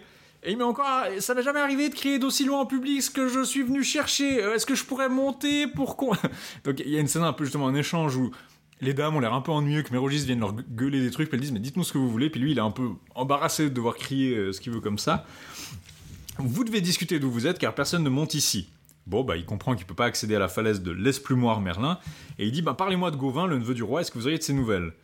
Dis donc, quel important tu fais, chevalier, va-t'en, et si tu veux bien te fier à moi, prends le chemin qui monte à droite, au-delà de ce bois au pied de la montagne, tu trouveras bientôt une chapelle et une croix, il n'y en eut jamais de plus belle, une fois arrivé à la croix, tu trouveras conseil auprès d'elle. Puis il dit, bah, vous m'avez rien appris sur ce que je vous Elle lui dit littéralement ce qu'il doit faire pour la suite de sa quête. elle lui dit, dites-moi si vous connaissez le chemin le plus court pour arriver à l'esplumoir de Merlin. C'est là, je pense que j'aurai des, demoiselles, des, nouvelles de Gauvin. Puis la demoiselle lui répond, mais, mais regarde-moi, c'est ici l'esplumoir de Merlin. Je suis sur l'esplumoir de Merlin. Ah, ah, ah, tu pourras que perdre ton temps car nous ne te dirons rien de plus sur Gauvin, pas un mot ni pour t'approuver ni te contredire. Comment, demoiselle, le nain m'a dit, par Saint-Denis, si je pouvais monter là-haut, j'en apprendrais davantage. Et la demoiselle lui répond Bah, c'est un coup de bol qu'on ait fait ce château aussi haut, hein, parce que vous n'allez pas pouvoir monter du coup. J'adore cette, demoiselle-là. Voilà que vous hurlez ici jusqu'à me fatiguer. Puis alors elle retourne s'asseoir auprès de ses, amis. Il y, a, peut-être un parallèle avec l'île euh, où il y avait les. Moi, ça m'a un peu fait penser, ces demoiselles qui sont assises et qui parlent. Ça me fait penser aux demoiselles qui sont d'après Jeffrey dans la Vita Merlini, je crois, euh, la, la, la sœur d'Arthur et les autres dames qui sont justement sur cette espèce d'île d'Avalon et puis qui apparemment sont savantes en tout et discutent de tout. Les, dames, c'est pas une île, mais là du coup c'est une espèce de falaise un peu séparée. Mais du coup, on lui a effectivement dit comment con- co- conduire sa quête. Il y a un chemin qui part par la droite et qui va euh, à une croix. Mais du coup, scène quand même assez comique où il demande où est l'esplumoir de Merlin. Puis en fait, c'est là l'esplumoir de Merlin. Puis il est en train de gueuler euh, à la falaise parce qu'il peut pas grimper. Et il va du coup à cette chapelle. Et, et Mérogis, c'est un peu con, euh, il faut dire, parce que il est, il est bouillon de colère. Il va jusqu'à la chapelle. Il voit aucun être vivant aux alentours de la croix de marbre. Il, se met, il va dans la chapelle, mais il voit personne. Il n'y a, pas personne qui peut l'informer. Et maintenant, j'en suis sûr, elle m'a pris pour un idiot en me faisant venir ici. Adieu, que vais-je devenir? Je vois bien la croix, mais qui me renseignera? Je ne vois pas. Et il va, il s'en allait pour se lamenter, mais son amie, Lidouane qui est avec lui, c'est un peu le, le moment où elle est un peu le plus active. Elle va devant la croix, elle la regarde, et elle voit que sur un bras de la croix, il y a une inscription peinte en lettres d'or. Après l'avoir lu, elle fut bouleversée et s'écria Seigneur, sur le bras de cette croix se trouve une inscription en lettres de vermeil, et ce sont des conseils magiques. Alors Mérogis, qui savait parfaitement lire, regarde la croix et il, voit enfin que c'est écrit. Et en même temps qu'il le voit, il entend proférer Chevalier, toi qui aimerais trouver le conseil que tu cherches, tu peux choisir. Voici trois chemins. Cette première voie s'appelle la route sans merci. Si tu la prends, sache-le bien, tu ne rencontreras aucune pitié. Si tu veux à l'occasion avoir quelque compassion, n'escompte pas en revenir vivant. C'est pourquoi si tu veux emprunter cette voie et si jamais tu tiens à revenir chez toi, tu dois abandonner ici toute pitié. Et cette voie, com- euh, la seconde voie, comment s'appelle-t-elle demande Mérogis. C'est la route de l'injustice. Pourquoi? C'est facile à expliquer, tu dois agir partout avec injustice. Si tu- Alors, moi, moi- moi, c'est marrant parce que la traduction n'est pas exactement la même. Moi, j'ai la route euh, contre raison. Si tu veux t'y engager, tu n'y trouveras rien de raisonnable. Ouais. C'est à peu près le même sens en fait. Mais du coup, euh, tu ne trouveras nulle part un homme prêt à rendre justice. Quant à la troisième route qui tourne à droite, elle ne porte pas de nom à juste titre. Pourquoi est-elle sans nom? Je ne sais rien de plus à ce sujet, hormis qu'aucun de ceux qui s'y engagèrent n'en revenait. personne n'en est jamais revenu. Comme personne n'en revient jamais, je peux savoir où ils vont, ce qu'ils deviennent, s'ils sont ou non rentrés chez eux par une autre route. Du coup, c'est la route sans nom parce qu'on sait pas ce que, on sait pas ce qui se passe là-bas. Après, il doit dire, mais vous savez, personne n'y est jamais rentré. Personne n'y jamais. tu, tu, prendras celle, tu prendras celle des trois que tu voudras. Mérogis reçoit le conseil, puis il se dit bah, J'ai pas envie de prendre la route sans pitié, j'ai pas envie de prendre la route soit sans raison, soit sans justice, parce que ce serait, ça me ferait commettre des mauvaises actions. Donc, je vais prendre la route sans nom, parce que c'est la. Parce qu'il dit On sait pas ce qui peut se passer, donc il peut se passer des choses positives, alors que les deux autres, je vais me déshonorer. Ah, c'est- très rigolo parce que c'est- il demande l'avis de Lidouane, puis elle est, moi je sais pas, mais euh, vous, vous irez où je suivrai. Et du coup, euh, il dit de toute façon, rien n'est sûr. Allons, fait-il. Donc, allons, fait-il. Faites celle, allez. C'est vraiment très. Allons, allez, hop, on. Allez, waouh, oui, hop, hop, Ouais, allons-y et il arrive du coup, par la route sans nom, il arrive à la, à la cité sans nom, ou la Gaste, je crois que c'est la Gaste-Chité, la, la, la cité Alors, moi j'ai la cité sans nom, puis après c'est la cité perdue. en À la cité perdue, en- littéralement. En, en ancien français. Euh, on, ont la cité sans nom veut, que puisse fut la cité perdue, à où son veul, car il la. Euh, après, euh, c'est un grand pessimiste. Donc il a euh, ne trouver là, ne le trouve pas. Donc il a dû la. En fait, il va dire qu'il va devoir y, retourner, mais en fait, il, la retrouvera jamais après. C'est pas si dramatique que ça, on a l'air, vous verrez. Mais euh, effectivement, c'est une très belle cité qui n'a pas de, nom et euh, elle arrive d'abord. Ils arrivent en arrivant euh, vers ce magnifique port au bord de mer. Et ils rencontrent deux demoiselles d'une extrême beauté, précédées euh, par un nain qui porte un furet et quatre filets. Voilà. Il, il- donc, a- il arrive dans cette ville, et puis les gens commencent à le regarder. Donc, c'est bien entendu, c'est une de ces villes qui a une coutume, qui est généralement un duel. euh, mais il arrive là-bas, euh, puis il se demande qu'est-ce qui nous attend. Et C'est rigolo parce que lui, il est très. Oh, ils ont l'air sympas ces gens. Puis t'as des gens qui le passent, puis on dit euh, Vous avez les bornes passées. Vous avez passé les bornes. Euh, puis quelqu'un d'autre dit rien, donc dommage. Genre l'air très. euh, c'est comme dans ces films d'horreur. T'as Ouais, les, ados qui arrivent quelque part, puis t'as les vieux euh, qui disent Oh, vous ferez mieux de pas aller dans ce coin-là. Vous êtes bien imprudent. Puis lui, il est là, Ouais, non, tout, va- tout va bien. Puis elle, elle est là, euh, ça m'inspire pas. Elle est là, ça m'inspire pas du tout confiance cet endroit. Puis lui, il dit Mais non, il y a aucune raison. faut, faut juste pas avoir peur. Si, vous, si on a peur, on perdra tout. Mais rassurez-vous. Puis elle dit Il- Bon, bah, me voilà rassuré du coup. Voilà, rassuré. Puis il est, il est accueilli par Méliadus, le sénéchal de la, de la cité. Il est accompagné. Tout en chevauchant vers le port, il, saisit des bribes de conversation entre deux personnes. C'est quelqu'un qui dit Ce chevalier n'est pas moins grand que lui. Donc on sait pas de qui il parle, mais il dit Oh, il est, il est- un peu. Il a la même taille que lui. Mais qui, lui? Bon, on va le découvrir bientôt. Ils arrivent sur la grève au port de la ville, et une petite île au loin, puis il dit Seigneur, Seigneur, prenez place dans ce bateau et vous allez traverser la mer jusqu'à cette île là-bas. Mais certainement pas. Pourquoi? Bah, ma foi, j'ai pas vraiment envie, mais vous irez. Mais je vous dis que non, mais vous passerez dans l'île. Mais pourquoi moi? Parce qu'il faut le faire, la coutume exige que tout chevalier qui arrive ici traverse la mer jusqu'à l'île. Mais Mérogis réplique que la chance me sourit et j'abats cette coutume. Auparavant, vous devez aller dans l'île bon gré mal gré. Mais euh, suis-je, Mérogis le dit à reculer, euh, est-ce que suis-je donc prisonnier Et il dégaine son épée, et je vous avertis, il y aura des membres tranchés si l'un de vous bouge. Restez tous tranquilles. il sort son flingue et puis. Non, c'est ça, c'est c'est ça. Tout le monde se calme, tout le monde finit en petits morceaux. hein. C'est- Non mais c'est vraiment ça, il y a cet aspect un peu euh, étrangement moderne parfois, t'as vraiment l'impression de te retrouver face à un film euh, Puis donc, un c'est- peu d'action C'est comme c'est pour ça que les gens parlent de parodie, parce que d'habitude, le chevalier, quand on lui dit, il y a une coutume, il dit, ma foi, cette coutume est inique, mais je m'y soumettrai, etc. La Mérogis dit, non, mais je vais tous vous... si donc les gens disent, mais vous oseriez résister, puis il dit, bah, vous, je vous explique, il y a une dame à l'intérieur de l'île, il y a un fier chevalier euh, dans cette île avec les deux suivantes de la dame pour les servir. Ils sont pas nombreux, mais si vous parvenez à vaincre le chevalier qui vous attend, le château et la dame vous appartiendront, puis du coup vous serez prisonnier là-bas. Donc c'est un de ces espèces de, de King of the Hill où basiquement il y a, il- soit il va se faire tuer par le chevalier là-bas, soit il va prendre sa place et puis être enfermé là-bas. Puis ça lui plaît pas plus que ça. Non, pour, On lui dit pour pas- Pour être exact, on lui dit pas ça. hein. On lui dit pas immédiatement, Euh, mais c'est c'est on ce lui dit la terre et le château vous appartiennent, mais on dit pas euh, ouais vous serez prisonnier. Par contre, on vous dit si vous voulez pas euh, y aller, on vous garde prisonnier nous. Euh, et puis alors ils disent bon allez, euh, Mérogis toujours à la poursuite dé- déclare au milieu du, du- ils sont ils sont tous en train de ils sont tous- En, en plus, ils sont en train de chanter derrière parce qu'il faut, faut s'imaginer que pendant tout ce temps, il y a les demoiselles qui les accompagnent qui chantent Mhm. parce qu'elles se réjouissent de la bataille. Donc c'est vraiment fight, fight, fight, fight. Voilà, il y a tout le monde en fait qui vient sur le port pour assister au combat parce qu'on voit l'île, elle est à une encablure euh, de, de, de, la- du port de la ville, et du coup tout le monde vient assister à ça. C'est pour ça que tout le monde était en fait parce qu'il y a un chevalier qui est arrivé, ils se sont dit bah, on va enfin avoir un peu de, combat. Il y, il y va. Euh, puis ils commencent à se battre contre lui, donc c'est un classique, ils se battent, ils pètent leur bouclier, le- les sangles, ils, mettent en pièces leur équipement, ils sont étourdis par les coups, ils comprennent plus rien de ce qui se passe, le soleil luit sur eux, etc. Mais euh, ils résistent, puis les deux chevaliers sont extrêmement forts. Euh, Mérogis recule et il dit euh, Je suis plus maître de la partie, et il commence à s'inquiéter, et il commence à reculer. Puis il y a le chevalier qui dit Dis-moi ton nom, veux-tu. euh, lui dit Dis-moi ton nom, et il dit Veux-tu vraiment que je le dise? Oui, que Dieu te bénisse, voilà, je m'appelle Gauvin, c'est ainsi que les Bretons m'appellent communément. Quoi? Vous êtes vraiment Gauvin? Ma foi, oui, dites-moi comment vous appelez. Je suis Mérogis de Port-Légué, je viens, euh, je viens de votre terre, j'ai quitté la cour pour me mettre à votre recherche depuis Noël, mais grâce à Dieu, je suis content de vous avoir retrouvé. Et puis, euh, euh, au dire de tous, Monseigneur Gauvin était perdu. Votre ami et la brillante compagnie rassemblée autour du roi ont perdu l'espoir de, vous vous revoir un jour. Et puis il a Gauvin qui répond Mais à juste titre, vous être sûr que le roi ne me reverra jamais. Mais dites pas cela, c'est-à-dire c'est impossible. Ces propos sont à mon avis insensés. Je me constitue prisonnier, allons-nous-en, traversons, allons sur la barque et traversons. Mais Rogis, c'est hors de question. Comment ça? Mais le plus fort de nous deux doit nécessairement tuer l'autre. C'est ainsi, aucun chevalier n'est jamais sorti vivant de cette île. Jamais vous n'en partirez. Puis il dit, mais parfois vous ne pouvez pas parce que, basiquement, il dit que personne ne le laissera sortir de l'île. Il y a que les dames qui peuvent sortir de l'île pour aller chercher des provisions des choses comme ça. Et euh, personne ne peut en sortir. Mais Rogis dit qu'il n'a pas envie. Et euh, il dit, mais comme personne n'ose s'approcher d'ici qui vous donne à manger, donc Gauvin lui explique un peu comment ça fonctionne. Chaque matin, la dame fait signer la barque pour lui amener des trucs, mais personne viendrait si moi j'y allais.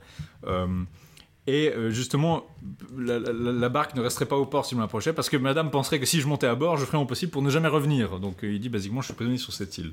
Et il, dit... Et- Gauvin a l'air assez déprimé, il est là. Mon chagrin est si violent que quand j'y songe, mon seul souhait est que la foudre, l'orage vienne me frapper ici. N'ai-je pas raison? Puis il y a Mérogis qui dit oui. et honnêtement, cette scène est très comique. Donc Gauvin est très, euh, très, très désespéré, mais aussi un peu jovial par rapport à son désespoir, où il est là, genre, mais il n'y a, pas il y a aucune, aucune échappatoire. Puis, mais Roger, qui est quand même un peu plus, euh, qui est un peu moins dans le désespoir, va se dire non, non, mais je vais quand même essayer de trouver un moyen pour nous faire sortir. Puis il fait un plan en fait. Mhm. Et son plan, c'est de euh, se battre euh, jusqu'au soir. Puis après, ils vont aller euh, sur la plage, près dans un vallon qui est visible à la fois du rivage et de la, et puis la dame.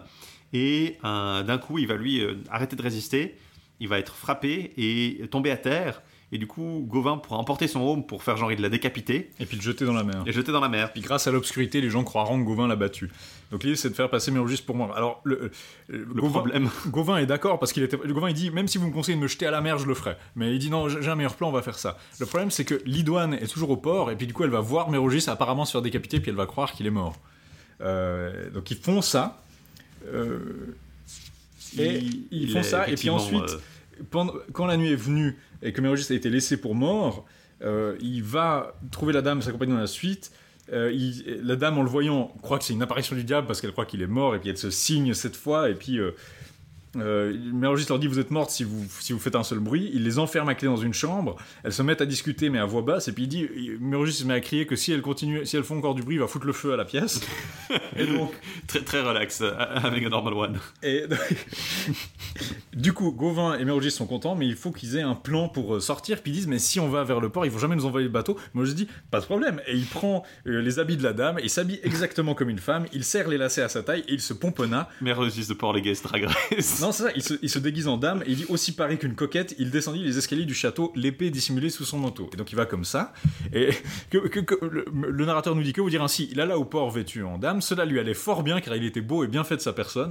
De l'autre côté du rivage, les gens. L'épée dissimulée sous son manteau. je, je, sais pas. Est-ce que est-ce que est-ce qu'il parle de, de, tucking là ou bien de, Est-ce que c'est vraiment... Est-ce qu'il y a toute une histoire? Est-ce qu'il y a vraiment un jeu de mots? Je sais pas. J'ai pas pensé avant, mais maintenant j'étais là. Est-ce que le, jeu... c'est juste un jeu de mots un peu euh, discret euh? C'est possible qu'il y ait un jeu de mots. En tout cas, il a vraiment son épée euh, dissimulée sous son manteau. Et puis quand les marins arrivent, Mérogis saute saute dans le bateau de tout son élan avant même qu'ils arrivent, avant qu'ils aient le temps. Et on aurait dit que les planches allaient se disloquer. Donc ça, cette espèce de, de, de mastodonte qui saute dans le bateau en faisant craquer le plancher. Ce, que j'adore dans cet épisode-là, c'est juste avant qu'ils sortent, euh, ils dorment donc la nuit au château, puis on nous précise bien, mais euh, Raoul précise bien avant qu'ils partent que, alors ils font tout comme dans un château normal, sauf que vu qu'il n'y a pas d'église, ils peuvent pas aller à la messe. Ça fait très genre, ah, dans un château normal, ils seraient allés à la messe après, avant petit déjeuner. Mais là, c'est un château maléfique, alors il n'y a pas la messe. Pendant ce temps, il faut, il faut préciser que, que donc Lidwen, qui avait vu la, la, scène de la bataille et qui était désespéré la nuit, la nuit précédente, avait été euh, emmené dans un château voisin de la ville par une jeune fille qui s'appelait Amis, qui était son amie et qui essayait de la, de la consoler, alors qu'elle, elle est complètement désespérée, elle pense qu'elle l'a perdu pour toujours, qu'il est mort. Quoi. Et du coup, Mérogis a sauté dans le bateau et il, dégaine son épée. Il fait Votre dame est arrivée. Où est-elle? Ici, dans ma main. Donc il y a vraiment des punchlines de films d'action, genre oh, Voici votre dame. Chouing Je sais. Ouais, c'est ça. je suis venu, euh, je suis venu euh, euh, botter des culs et mâcher du chewing-gum. je suis à corps de chewing-gum. C'est très, c'est très swashbuckling film d'action. J'aime beaucoup que justement il ait sa punchline. Votre dame est arrivée, mais qu'ils doivent quand même expliquer. Dans ma main, et puis il ouvre la, il ouvre le, le, vêtement. Sur mon âme, cette épée, c'est votre dame qui vous apportera la damnation. Vous mourrez sans confession si vous ne faites pas ce que je veux. Donc il leur, il leur promet quand même une récompense s'ils font ce s'ils obéissent. Et donc il revient du côté de l'île pour euh, récupérer Gauvin. Ils jurent alors la force de champ chevalier et, ensuite ils appareillent. Mais euh, le bateau va traverser le, le détroit et accosté dans la terre de Anditou, à qui a pas. Donc là, il y a de nouveau. moi, j'ai Adicon, mais ouais, je, vois tout à fait exactement pourquoi il. ah, parce que CON, en fait, tu peux le lire en TOU si tu, hmm. suivant quel, euh, comment les minimes sont mises et suivant ce que tu essaies de lire. Moi, j'ai Hadicon, ce qui serait, en fait, euh, Mérogis et euh, d'ailleurs, c'est aussi vrai de la Vengeance Ragidal, il y a beaucoup de liens avec l'Écosse. Et quelqu'un avait supposé que tout ça se passait autour du, du Firth de Fort, donc dans le, le détroit, le fjord où se trouve Édimbourg. Et Haddington, ce serait Haddington ou Haddington, du coup, dans le Lothian. Donc euh, l'île sans nom, ce serait vraiment une île au fond du Firth de Forth, et puis du coup, elle serait partie d'un côté, puis ils auraient navigué de l'autre depuis mhm. la cité sans nom, en fait. Puis ils naviguent, puis ils nous dit justement, ils arrivent un petit peu vite sur la terre de Handitou, hein, Adicon. Euh, comment ça? Bah Parce que le bateau pénètre si brutalement qu'il est prendre un rocher, il se fracasse et il se brise en deux. Bon, pas grave, ils sont tous sains et saufs. C'est très GTA en fait. Tu, tu, tu, tu voles, tu, voles le la scène avec un bateau volé, puis tu, tu, tu le craches quelque part, puis tu, tu pars. Et donc, ils vont tous, euh, ils sont hébergés par le comte pour ce, ce soir-là. Glodoin, Glodoin de Hadicon. Ou Hadicon. Mais Gauvin dit qu'il veut quand même accomplir la quête de l'épée aux étranges parce qu'il est parti pour ça de la, de la, de la comment dire de, la cour d'Arthur et qu'il veut pas rentrer les mains vides parce qu'il se déshonorera. Et il dit qu'il va euh, le faire. Et puis de son côté Mérogis dit que merde on a oublié Lidouane. On a oublié de récupérer Lidouane. et justement c'est ça que je trouve intéressant parce que le, le, le roman mentionnait pas beaucoup Lidouane à part quand elle intervient directement. Puis c'était toujours Mérogis bouge il il au singulier alors qu'en fait il y avait toujours Lidouane avec. Il y avait toujours Lidouane euh, qui était, que là, juste en arrière c'est pas un effet qui est fait pour que justement ça, ça rende le côté plus comique du ah merde on l'a oublié en fait on a oublié Lidouane. Et ils, euh, disons une chose qui unit aussi ces deux œuvres on va le voir dans la vengeance Ragidel, c'est que l'oubli, c'est-à-dire qu'un personnage qui se rend compte que merde, j'ai oublié de, de, prendre ce truc ou d'aller chercher cette dame ou de faire ça, c'est un ressort euh, dramatique assez courant dans les deux. Mais donc, j'adore parce qu'à un moment, Gauvin trouve quand même qu'il pleurniche trop. Parce qu'il est en train de se frapper, de se lamenter. Puis mon Gauvin lui dit Mais vous exagérez, c'est exaspérant, arrêtez de, arrêtez de vous lamenter ainsi, bon, bon monsieur. C'est vraiment ce côté très euh, Gauvin quoi. Et du coup, il, promet. Euh, il, se réconforte, il réconforte un peu Mérogis, puis il lui prend quand même de l'aider parce que c'est à lui qui doit la vie. Donc il, décide de, de, de, l'aider, mais il lui promet de, ne, il lui fait promettre de ne pas se lamenter trop longtemps. Et puis il lui promet de veiller sur les douanes s'il la trouve sur son chemin et de partir à sa recherche aussi. Et d'ailleurs, euh, en, passant, ils en profitent avant de partir pour recommander les quatre marins qui les ont amenés là, dont ils ont craché le bateau au comte. Puis le comte dit oui, oui, euh, je, vais les, je les aime bien, ils sont gentils, donc il les garde à son service. les anciens marins de la dame, je sais pas. Euh, et du coup, ils sont équipés et ils reçoivent de l'équipement et des, affaires pour pouvoir pour pouvoir voyager parce que visiblement ils ont dû laisser pas mal de leurs affaires derrière sur l'île de la Dame, au-delà de la cité sans nom. donc on, quitte Gauvin pour un moment parce qu'on va suivre de nouveau Mérogis pendant que Gauvin se, se, barre. Mais en fait le problème c'est qu'il essaie de trouver la cité sans nom parce qu'il pense que Lidon est toujours là-bas. la cité sans nom, en fait, c'est pas le nom de la cité. C'est juste que lui. Ce que j'ai compris en tout cas, il connaît pas le nom de la cité. Connaît, personne ne connaît. Il a pas appris le nom de la cité. Du coup, il demande où est la cité sans nom. Puis tout le monde pense qu'il est cinglé. et du coup, le livre euh, aussi chercher, autant chercher Paris en Angleterre pour dire cité sans nom.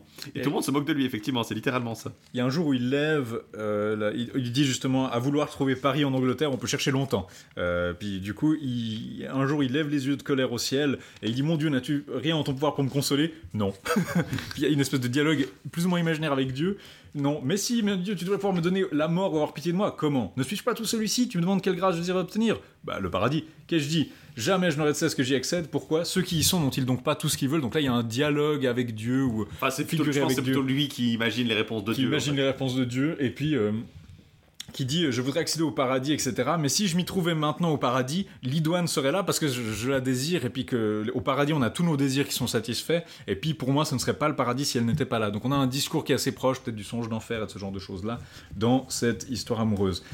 Euh, il arrive à un enclos qui est gardé par Marais d'Escaldéis. Euh, je sais pas ce qu'il y a dans ta traduction, mais Marais d'Escaldéis. Alors moi, c'est effectivement Marais d'Escaldéis. Ils se, ils, se, ils se battent, mais Rogis ne le remarquait pas avant qu'ils viennent l'éperonner.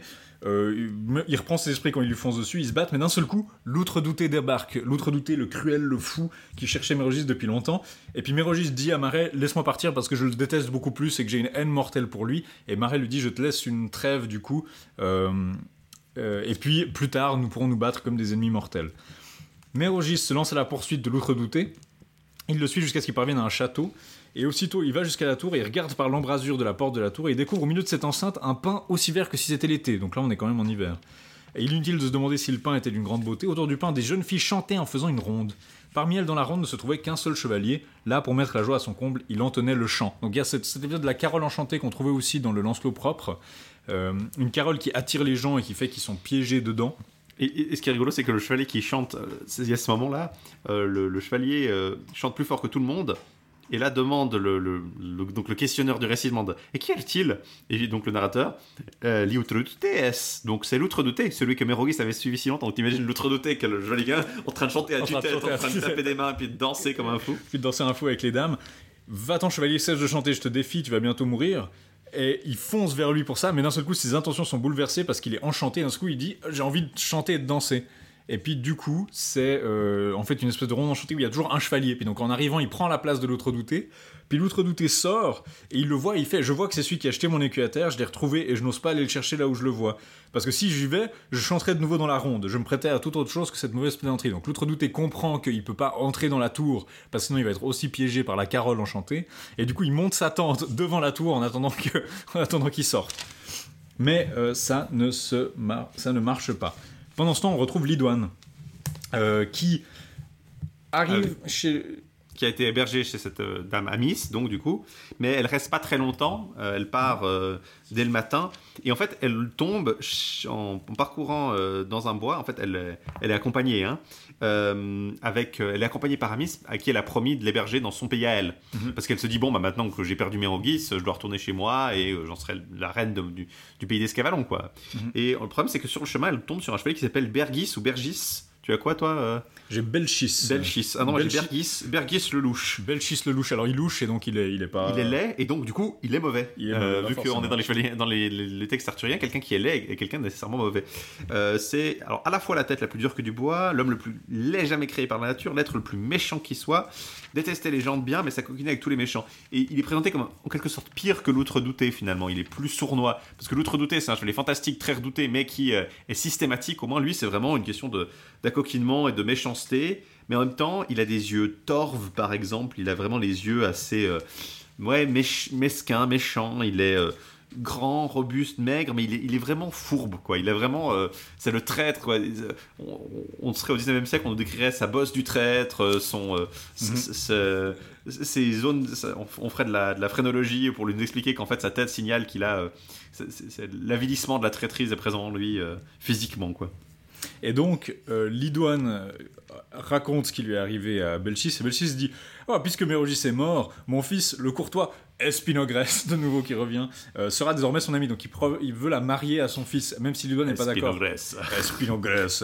Et puis Euh, il son faut, préciser, il faut préciser qu'il il- il commence par la- la- l'accoutumance de ouais, mais il a beaucoup de terre à côté d'Escavalon, puis il dit Ah, mais j'étais un ami de ton père euh, Pas du tout creepy comme tu, tu- tu as beaucoup grandi. Et il dit que en fait, son fils Espinogre ou Espinogrès, qui était berger chez son oncle Mélian de Lys, donc là nous on retrouve Mélian de Lys, qui a promis de l'adouber parce que euh, justement elle, elle lui faisait promettre Ah, mais euh, tu... elle est contrariée, mais elle dit Bon, bah, Bah, elle, cherche, elle, elle, cherche- elle donne le change en fait. elle donne le change, puis elle essaie de trouver des raisons. Puis elle dit, mais il faut qu'il soit adoubé chevalier avant. Elle essaie de gagner un peu du temps. Et elle va faire envoyer un message, parce qu'elle pense que, euh, que, que, que Mérogis est mort. Euh, et puis elle dit envoyer un message à Gorvin, parce que c'était euh, l'autre personne qui l'aimait. Puis elle se dit je vais devoir faire recours à lui parce que j'ai pas d'autres ressources de ce côté-là. Envoyez-lui un message. Elle et- dit ça à Amis, donc, hein, qui l'accompagne. Envoyer un message à Anchise, ou Anchise le Roux, mon sénéchal, euh, pour dire qu'à titre de souveraine, je lui demande d'accueillir Gorvin Cadrus comme seigneur de ma terre le jour où il viendra réclamer ses droits. Et donc, ce qui va se passer, c'est que Gorvin va débarquer sur la terre d'Escavalon. Il va prendre plus ou moins le pouvoir avec l'aide du sénéchal comme. euh, comme, euh, Comme, ouais, comme euh, Premier ministre, quoi. comme Lidouane le voulait, voilà, il prend le pouvoir, il devient, il est immédiatement très généreux, il commence à, il a accès aux richesses, Et- il, donc, du coup, il distribue la chasse. il commence en fait, à distribuer des billets. euh, C'est ça qui est rigolo, c'est qu'en fait Gorvin était plus ou moins l'antagoniste jusque-là, mais là il devient du coup plus ou moins l'aide de l'aide de la, de la demoiselle qui est notre héroïne. Mais d'un côté, il est aussi opposé à, un- à un antagoniste très, très net, qui est, qui est Bergis. Donc il y a vraiment une espèce d'ambiguïté en fait dans le rôle de Gorvin, parce que c'est lui qui protège le royaume, mais d'un côté il a pris le pouvoir, ce qui était ce que, ce que justement. Ce qui était euh, destiné à Mérogis. et puis elle, elle, euh, elle, elle, elle aimerait bien. De toute façon, elle se dit que Mérogis est mort, donc c'est assez logique que ce soit Gorvin qui reprenne son, son poste. Mhm. Mais il y a vraiment ce côté un peu, euh, justement, Sasuke est rival de Shonen chez, chez Ouais. Gorvin qui est un peu, euh, qui est présent là. On nous dit que mais, Gorvin vient du château de Pantélion. Il apparaît aussi comme ça dans le Humbo qu'on verra euh, un de ces quatre, je pense. Mhm. Et euh, il est. dans la première continuation, il y avait un château de Pantélion où habitait un traître qui s'appelait Makaroth, si jamais. Mm. Donc ça, c'est les notes euh, que j'ajoute à ça. Euh, ce que je trouve rigolo aussi, c'est vraiment que euh, euh, Bergis n'en a rien à foutre de ce que veut, euh, ce que veut Lidouane. Elle dit ah mais je, je- il faudrait que je retrouve un nouvel ami. Puis lui il dit bon bah votre nouvel ami ce sera mon fils Espinogrès. Puis elle est là ouais alors on va temporiser. Bah dès qu'il sera chevalier, écoutez, je vais vous laisser là, je vais rentrer chez moi à Escavalon puis vous me l'envoyez quand il est chevalier. Puis non pas du tout évidemment, vous allez rester dans mon pouvoir et vous, il ne- vous ne repartirez pas tant qu'il ne sera pas roi d'Escavalon. Du coup, il dit Ok, vu que j'ai pas le choix, d'accord. Très euh, bon, bah voilà. Puis elle, Mais c'est là qu'elle envoie Amis justement pour aller chercher Gorvin Cadrus qui. euh, Gorvin, une fois qu'il a pris le pouvoir, commence immédiatement à envoyer des messages dans tout le royaume pour que les, les vassaux viennent et il dit que l'armée va partir le lendemain. Euh, ils, vont, ils montent une armée qui va partir pour aller assiéger euh, Belchis. Il commence immédiatement à incendier sa terre. Il y a une première bataille qui se passe alors que dans les, mo- les montagnes euh, proches du château de, Belchis, ils, arrivent euh, rencontrer les troupes de Belchis-Lelouch qui se fracassent, contre. Donc le choc des deux armées est terrible. Ils se donnent des coups dans la, montagne. Ça, ça tourne pas forcément à l'avantage immédiatement de Gorvin. Finalement, ils se replient chez eux. Euh, et puis, ils commencent à assiéger le château et puis à, à essayer de le prendre d'assaut, à construire des échelles, parce des qu'on on- on- catapultes. on nous dit toute une succession en fait d'événements. Euh, il- il- Bergis doit reculer de plus en plus. En fait, il perd de plus en plus de châteaux. Et puis finalement, il est acculé dans le château de Monthaut, mais qui est le château le plus fort de toute l'île de Bretagne, plus ou moins, Mhm. qui se trouve à la frontière, enfin près de la mer d'Écosse. Et euh, c'est là qui est intéressant, c'est que bah, du coup, c'est le château. Tous les châteaux jusque-là ont plus ou moins de prix, mais là, il a mis toute sa famille, il a mis Lidouane, il a mis tout le monde. Et c'est imprenable et personne pourra euh, prendre, euh, mon haut de force en fait. Et donc il Moi, commence je à faire monter des engins de siège euh, le long des murailles, etc. Mais en fait, le vrai problème, c'est que c'est un château qui est acculé à la mer, donc il peut, et on peut pas accéder à la plage, donc il peut continuer à, à recevoir des provisions en fait. Donc en fait, c'est un, ouais, plus ou moins un- un- une situation de, de, ouais, de stalemate quoi. Ils sont à égalité. C'est et- stalemate, et puis c'est plus, ou moins- plus ou moins le château de Blanchefleur dans, dans le Conte du Graal finalement, un château qui est assiégé, mais il, est- il a une un approvisionnement par la mer. Et pendant ce temps, Mérogis, lui, euh, ben, il, est toujours en train de danser la carole. Oui, et puis Pendant, il- pendant euh, un bon moment d'ailleurs. Il, il danse dix semaines jusqu'à ce qu'un autre chevalier arrive à son tour et entre par hasard dans le château. L'enchantement du château voulait qu'il y ait toujours un chevalier. Alors là, il se réveille, il se dit Mais qu'est-ce que j'ai fait? Euh, je, je- je- Suis-je victime d'un enchantement bien échangé Mais j'entends des sons magiques qui envoient à mes oreilles le chant du rossignol et il interprète le chant du rossignol comme Oxy, Oxy, donc tu, tu. Et puis euh, tout à l'heure, la couche de neige était très épaisse dans le pays, mais maintenant il ne la voit plus. Alors là, faut préciser peut-être que moi, à mon avis, c'est pas le oxy oxy euh, tu tu, c'est en fait le, le cri du rossignol dans le Philomèle de Chrétien de Troyes. Il Mhm. dit aussi, aussi, aussi, justement. Donc Ouais. c'est juste une illustration. À mon avis, ça veut pas dire tu, tu, tu, non? Bah, C'est juste une représentation, un- une onomatopée. Enfin, il me semblait que c'était plutôt une allusion à Chrétien que euh, vraiment tu, tu, tu, parce qu'il n'y a pas vraiment de. de- En fait, le, le seul but du chant du rossignol ici, c'est de lui faire comprendre qu'il est au printemps, en fait. Oui. Et puis lui, il a un débat interne, il dit Mais je peux pas entendre le chant du rossignol, c'est l'hiver. Ça, Il se souvient pas, en fait, d'avoir passé 10 Ouais, semaines. ouais, euh. il, a, il a passé 10 semaines là-bas. C'est l'interprétation de l'édition de la légende arthurienne par euh, Mireille Desmaules.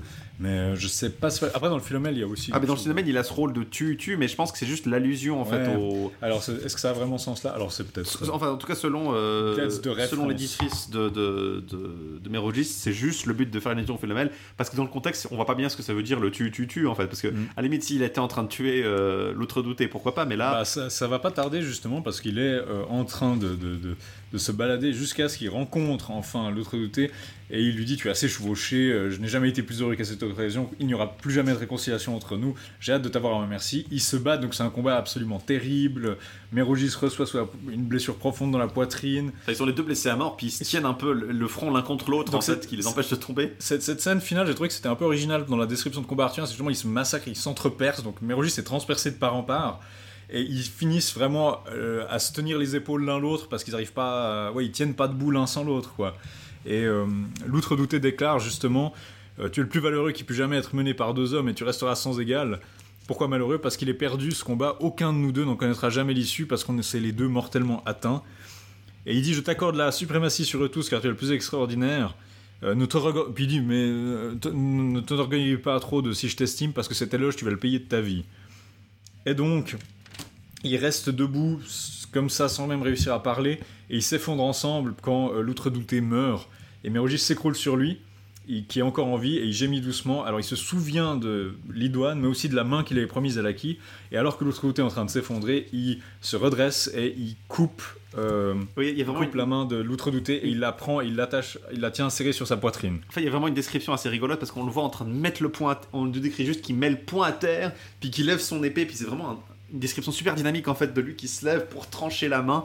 C'est vraiment assez fou comme, comme description quoi. J'ai trouvé ça vraiment assez, assez importante. Ça change un peu des combats habituels. J'étais assez. euh, Mais du coup, ils restent, ils restent les deux étendus euh, à terre. Mais, Mérogis a l'air mort. Puis vient l'armée entière de Mélian de Lys. Alors Mélian de Lys, on l'a dit, c'est l'oncle de, de- c'est le, soit le, frère, beau-frère de, le Mer- c'est le beau-frère de, Le de- beau-frère de selon le texte. Et donc il lui avait demandé de le rejoindre à Pâques. Le, le, le Serrourge, euh, Esto et Bergis le loué, euh, qui lui avait demandé qu'à Pasque fût à lui. Le Serrourge, apparemment, c'est un mot pour le beau-frère euh, Mhm. en vieux français. Et puis ben, ils arrivent avec euh, justement Espinogrès qui est le neveu. Et ils voient, ils, reconnaissent tout redouté. Puis ils se disent mais qui, qui a pu le tuer? Parce que personne n'a pu tuer ce chevalier que tout le monde redoutait. Il n'y a jamais eu de combat plus terrible. Euh, Je sais pas à qui revient la victoire, mais chacun aura vengé sa propre mort. Et puis on voit qu'il a tranché la main de l'autre redouté. Donc c'est sans conteste le vainqueur. Et puis du coup, la, la dame de Mélian de Lys, Madame de Lys, qui est la- l'amie de, de de Lys, euh, lui met la main sur la poitrine, puis elle voit qu'en fait il est encore chaud, donc il est encore vivant. Mhm. Le- le- c'est très, euh, ça m'a fait beaucoup penser à la scène où, euh, où tu as Narcissa euh, Malfoy qui, euh, qui voit euh, que Harry Potter est toujours vivant. Je sais pas pourquoi j'ai pensé à ça, mais Ouais. il y a ce côté un peu. euh, alors pour le coup, c'est pas la même chose. Elle dit qu'il est encore vivant euh, et qu'il faudrait le soigner en fait pour le prêter à Bergis, ironiquement, qui retient Lidoine prisonnière parce que c'est un chevalier aussi vaillant qui permettrait euh, de vaincre Gorvin, de vaincre Gorvin. Du coup, ils le mettent sur une civière avec des petites fleurs et des, une joncée de violettes fraîchement écloses. Ils le posent dessus et ils essayent de lui enlever la main qui tient sur la poitrine. Mais là, il ouvre les yeux, il la regarde d'un air menaçant et il se révulse aussitôt en jetant une plainte et il s'évanouit. Donc, oh, il puis on dit on devrait peut-être pas lui enlever la main, il a l'air d'y tenir. Et donc, il lui laisse la main de l'outre-douté. Et il est ensuite amené au château, il est pensé, on lui pose des garrots et il va pouvoir rester dans le château assiégé, il pose des questions sur ce qui... Quand il commence à se réveiller puis à reprendre connaissance, il, pose des questions, puis il lui dit c'est Gorvin Cadrus qui assiège. Puis Gorvin Mais qu'est-ce qu'il fout ici? Ah, pour l'amour de Lidoine, une dame qu'il veut épouser. Lidoine Elle est ici Puis donc, Mérogis a été rattrapé par l'histoire. Et, euh, mais on lui a rasé la tête comme un fou. Donc c'est un passage un peu comme la folie d'Ivan de Lancelot, de Tristan, où il est... euh, où il va retrouver Lidoine lors d'une espèce de soirée, euh, malgré le fait qu'il est couvert de, blessures, il arrive à obtenir de ses médecins qu'il aille se divertir par une petite conversation pendant une, espèce de soirée. Il voit Lidoine, Lidoine s'évanouit immédiatement, puis elle dit « Oh, j'ai vu ce fou », parce qu'elle reconnaît Mérogis, mais elle dit « J'ai vu ce fou et ça m'a tellement choqué, son aspect est tellement affreux », et puis Mérogis lui-même a ses blessures qui... ça lui réactive le cœur, et du coup il y a du sang qui se met à gicler de ses blessures, vraiment comme euh, sous, haute pression, parce qu'il a vu euh, Lidoine. Et puis, pour, pour pas qu'on sache que, que c'est une réaction d'amour qui a fait ça, il dit que c'est le feu qui l'a tué parce qu'il il s'est trop réchauffé auprès du feu. Puis donc elle, elle prétend de son côté que ben c'est qu'elle devienne un peu folle, enfin qu'elle a eu peur de lui en fait. Mhm. Et du coup on les isole pour éviter qu'il se déclenche encore un- un- une réaction pareille dans les uns et l'autre, puis on les met chacun de son côté. Et pendant ce temps, euh, c'est le jour de Pâques parce qu'en fait on était en hiver, c'était, je vous rappelle c'était Noël. Me- Mérogis avait été pendant 10 semaines dans la carotte. Quand il s'était réveillé, il voyait les neiges fondre et puis le mois d'avril commençait. Il, il se rendit, il s'est rendu compte qu'effectivement il était en avril quand il avait vu le- des gens clouer des rameaux sur une croix, donc parce qu'on était le dimanche des rameaux. Et là c'est Pâques. Euh, donc ça allait assez vite hein, finalement. Euh, euh, et on est à Butost. Alors ça je sais pas où c'est, c'est vraiment, il y a, il y a de l'expertise des, des lieux un peu bizarres chez, chez Raoul de Houdenc, Butost, où le roi a fait sa cour et euh, Gauvin est à la cour, il, il est revenu à la cour après avoir été délivré par Mérogis. Tout le monde l'avait cru mort, donc il était, tout le monde était très content. Mais un jour arrive Amicette et elle arrive et en fait elle joue la demoiselle, euh, la- enfin elle n'est pas laide et elle n'est pas horrible, mais elle joue un peu la demoiselle qui euh, met au défi les, les chevaliers. Et c'est assez rigolo, je trouve, cet angle, cette inversion des angles, comme au début on avait vu la- le roman commencer sur la figure de Lidwen, c'est elle Mhm. qui commence le roman, contrairement au chevalier. Et là, de nouveau, l'aventure est déclenchée par quelqu'un bah, qu'on sait pourquoi elle a été envoyée là, et c'est les chevaliers de la cour d'Arthur- qui vont apprendre que Gauvin est un peu euh, est, est à blâmer parce qu'il euh, Mérogis euh, est mort et que Lidwen, son ami, est retenue prisonnière par Mérogis le Louche et que vu que c'était Mérogis qui avait promis de le libérer, bah, ce serait euh, c'est à Gauvin d'aller le- s'en occuper. Puis lui, alors il est, il est courant que Mérogis n'est pas mort, mais il, il se dit Hmm, si on apprend que Mérogis est encore en vie et que vu que c'est Gorvin qui est en train d'assiéger le, le- le château en fait de, de Mhm. Lidwen, euh, j'ai pas envie de faire en sorte que Gorvin apprenne que Mérogis est toujours vivant et donc il décide d'aller chasser euh, Mérogis vu qu'ils sont rivaux. Donc je vais prétendre qu'il est bien mort, mais je vais aller essayer de rejoindre le château pour libérer Lidwen aussi. Donc euh, Gauvin il a toute une, réflexion comme ça et euh, il, demande confirmation quand même au roi avant pour, être sûr que tout le monde pense que Mérogis est mort et il décide donc d'être d'aller euh, au château de, de, de Bergis accompagné par à peu près toute la cour d'Arthur. Euh, donc, ils se rendent là-bas. Euh, pour résumer un peu ce qui, ce qui se passe pour le, le- le- le- le- ce qui se passe avec Belchis, c'est que Gauvin va arriver assiéger le château. Il arrive notamment avec une flotte en fait qui permet justement de contrer un minimum euh, L'approvisionnement l'approvisionnement. Donc on envoie toute une la flotte de toute la Bretagne pour aller euh, couper le château. Ça complète le siège. Puis on, a, on va organiser un duel entre un chevalier blanc et puis ce fameux chevalier blanc. En fait, c'est Mérogis qui dit je suis rétabli, j'ai envie de me battre et il veut sortir pour, pour, pour casser la gueule à, à Gorvin. Et puis les forces qui assiègent vont envoyer Gauvin. Et donc quand il se bat contre lui, Enfin, D'abord, c'est Calogrenant qui est envoyé. d'abord c'est Calogrenant qui, comme dans Yvain en fait, comme, Comme- dans le Chevalier au Lion. qui se fait voilà Calogrenant qui se fait immédiatement euh, renverser puis il se pète le bras comme ça arrivait à queue dans le conte du Graal en fait Mhm. mais cette fois-ci c'est Calogrenant on envoie ensuite voilà Gauvin. Et puis ça, ça fait du coup un, un écho de ce qui s'est passé dans la cité sans nom où c'était Gauvin qui était le chevalier mystère. Là c'est Mérogis. Et quand il le reconnaît Gauvin dit ah mais c'est vous bon bah je, je vous donne mon épée et il abandonne immédiatement et les troupes de- de- qui assiègent le château deviennent complètement folles parce que genre mais Gauvin a abandonné il est déshonoré puis du coup il commence à dire Gauvin est un traître et si on le trouve on va le buter on va, on va Oui. le buter envoyer sa tête à Arthur Mais Là, il y c'est a la- littéralement quelqu'un qui dit on va le tuer envoyer sa tête Mais c'est c'est- c'est la suggestion de Mérogis hein, qui fait ça, parce que Mérogis euh, dit, ah, Mérogis se révèle à lui puis dit attends c'est moi Mérogis, je vous ai sauvé, faites-moi confiance. on va continuer à, à notre plan euh, secret. Donc en fait, c'est un peu bro comme ça. Il est, il est dans la confidence. Puis Gauvin, le thème, c'est qu'il fait toujours confiance à Mérogis en fait. Mhm. Donc du coup, il prend, euh, il utilise ça en fait, Mérogis, pour euh, s'attirer euh, l'amitié de tout le monde à l'intérieur du château en disant bah voilà, j'ai Gauvin de mon côté maintenant. Et ironiquement, euh, il va faire jurer fidélité. il va, il va faire en sorte que Gauvin ben, va, va faire euh, Prêter va serment prêter de- serment D'être Euh, loyal à Belchis et compagnie. en et, fait. et Gauvin, Et puis du coup, et- tout le monde va prêter serment d'être vass- d'être vassal de Gauvin et de Mérogis. Ouais. Et du coup, Lys, qui se méfie un petit peu, dit vous, vous êtes sûr? Ça serait un peu, euh, ça serait un peu, euh, ça serait un peu extrême. Puis d'ailleurs, euh, Gauvin dit oui, mais attendez, euh, je n'exige pas que vous prêtiez serment comme ça. Mais il dit non, non, non, mais ce serait une marque d'orgueil de refuser. Berger, c'est très confiant. Et Mélian de Lys jure à contre-cœur. Mais euh, il décide quand même de- de- d'accepter parce qu'il il a la main un peu forcée par, euh, par Bergis. Et du coup, ils vont faire une sortie tous ensemble. Gorvin, Gauvin, euh, Gorvin donc va être ciblé en fait par Gauvin, Bergis et, et, et Mérogis. Et du coup, maintenant, en fait, on est un peu du côté de Bergis, ironiquement, parce que bah, nos, deux, nos deux protagonistes, entre guillemets, sont de son côté. Et euh, Gauvin taille quand même pas mal dans sa propre armée, ce qui est un peu... Alors, on- au début, on vise d'abord euh, surtout l'armée de Gorvin, mais après, c'est quand même un peu la table ronde qui va en- souffrir également un petit peu. Euh, et le problème, c'est que la sortie, en fait, qui. euh, D'abord, ils ont fait quelques prisonniers euh, parmi l'armée. Et de nouveau, euh, Bergis va vouloir les mettre dans une, euh, dans une cage. Puis Mérogis leur demande de nouveau de prêter serment euh, et de se servir de servir de l'autre côté. Et de nouveau, euh, on apprend en fait que. Lidoine apprend que, que le chevalier blanc les a aidés, elle demande qui c'est. Et là, du coup, les, les dames qui l'accompagnent disent Mais vous, vous êtes sûr que vous allez le voir? Parce que je pense que vous allez rechuter si vous tombez. Parce qu'en fait, ils disent que c'est le fou, puis elle dit mais c'est pas possible, il était dans un tel état, puis alors elle, elle veut le revoir, et on lui conseille de se signer, puis alors elle fait le signe de croix plus de 100 fois pour se prémunir, pour accumuler un peu de mana, et puis avant d'attaquer. Et ce que je trouve, c'est que en fait, là, euh, ils, ils se croisent les deux, puis ils, ils se reconnaissent, ils tombent amoureux, ils sont, ils sont évidemment amoureux de l'un de l'autre, donc ils se tombent dans les bras l'un de l'autre. Et puis là, euh, euh, Bergis est là, mais attendez, attendez une seconde, euh, il faut que je vais t'infliger les pires outrages maintenant si tu voles la fiancée de mon fils, décampe. Et du coup, euh, Mérogis est là, bon, c'est ma copine, arrête.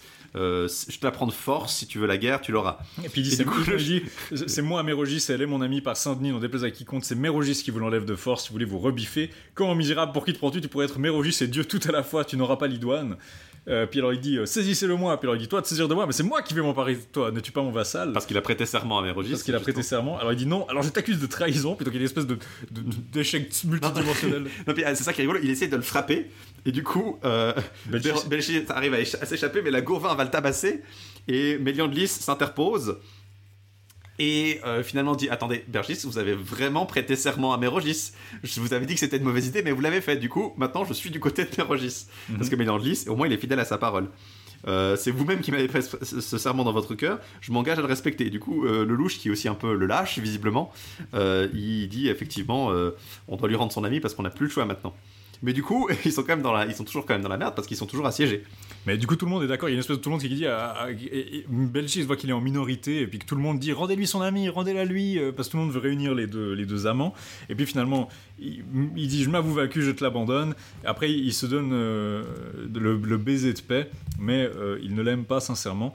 Et puis, en apprenant que Mérogis est en vie, Gorvin lève le camp et va à Escavalon et s'emparer de la terre. Immédiatement, il passe en mode Game of Thrones et il est là, genre, c'est bon, j'ai toute l'armée, je fonce. Et il va prendre Escavalon. Du coup. Il va prendre Escavalon.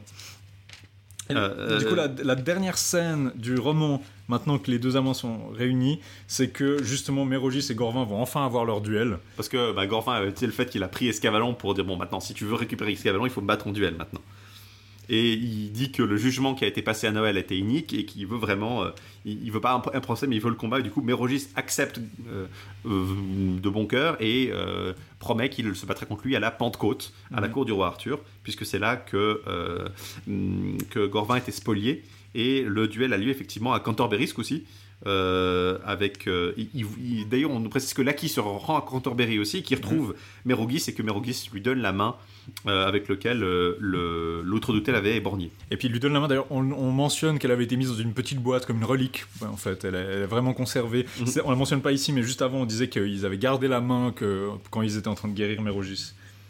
Euh, du coup, alors évidemment, euh, on- le, le- le questionneur nous demande mais est-ce que Gorvard euh, Cadrus est venu aussi? Et il est venu avec de nombreux hommes et sans dames. il a voulu se battre très vite, ils se battent. Et là, un peu, là, euh, comme s'il en avait un peu marre, mais aussi parce que bah, c'est clair que c'est pas le but principal du récit.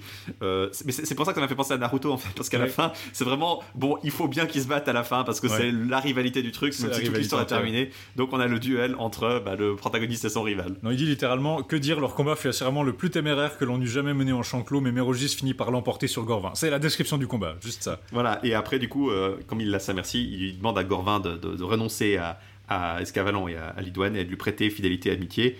Et euh, ils redeviennent amis et même euh, ils deviennent compagnons et amis fidèles. Si Mérogis éprouvait l'amitié pour Gorvin, Gorvin manifesta à son égard encore plus d'autrefois et Mérogis possédait à présent tout ce qu'il souhaitait. Il y a le truc, c'est qu'il dit fais un serment sur les reliques que maintenant on est amis plutôt que je te coupe la tête. Et comme il a pas d'autre issue, il le fait. La, version commune, c'est que le comte s'achève ici, Raoul de Oudank, ou de je sais pas, ne prononce pas très bien tout ça, euh, les Oudank memes mais il a entrepris ce livre sur ce sujet, l'abandonne ici. Si quelqu'un trouve davantage à dire, qu'il poursuive, car Raoul se tait maintenant. Il y a un manuscrit qui a une fin alternative, où les gens étaient peut-être un peu tristes pour Gorvin, et du coup, il y a euh, Mérogis qui donne en mariage, je crois, l'ami Amis, euh, comment elle s'appelait, l'ami qui hébergeait, euh, qui hébergeait Lidouane.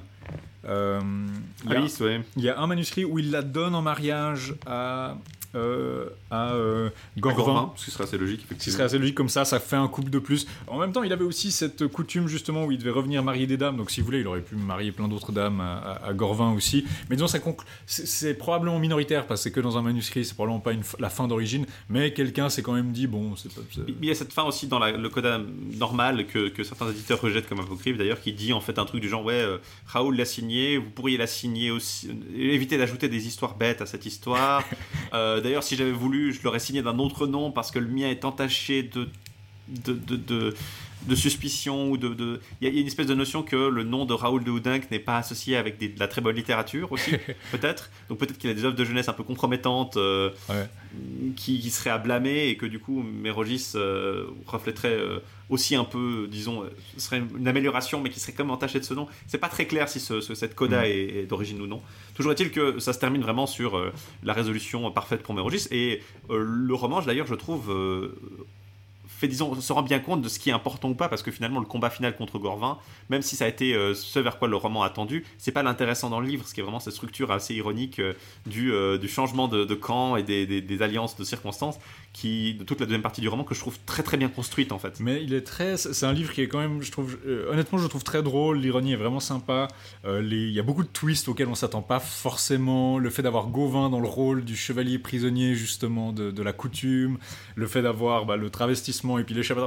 Mais l'autre angle aussi du fait d'avoir les damoiselles qui jouent parfois un rôle un peu plus important dans celui-ci. Le, le, comique à l'esplumoir de Merlin où les dames sont sur un promontoire et veulent pas lui dire. Le fait d'avoir cette espèce de côté très jeu vidéo, genre il y a trois routes devant toi la route sans merci, la route sans raison, et la route sans nom. Laquelle prendras-tu? Puis il y, a beaucoup de choses très originales dans mes registres de Paul qui en font un livre, euh, franchement, qui m'a surpris en bien. Qui est très bien construit aussi, vraiment. Il y a une, mm. euh, une logique interne qui marche bien, des successions qui sont assez cohérentes le portrait, les, portraits faits des personnages sont aussi pas trop stéréotypiques. Enfin, le Gorvin, par exemple, est un personnage intéressant parce qu'il est pas. Ouais, il est... On a tendance à avoir soit des chevaliers qui sont vraiment méchants, soit des chevaliers qui sont vraiment euh, très bons. Puis on a que qui est souvent un peu bête, mais euh, fondamentalement gentil ou méchant, suivant comment.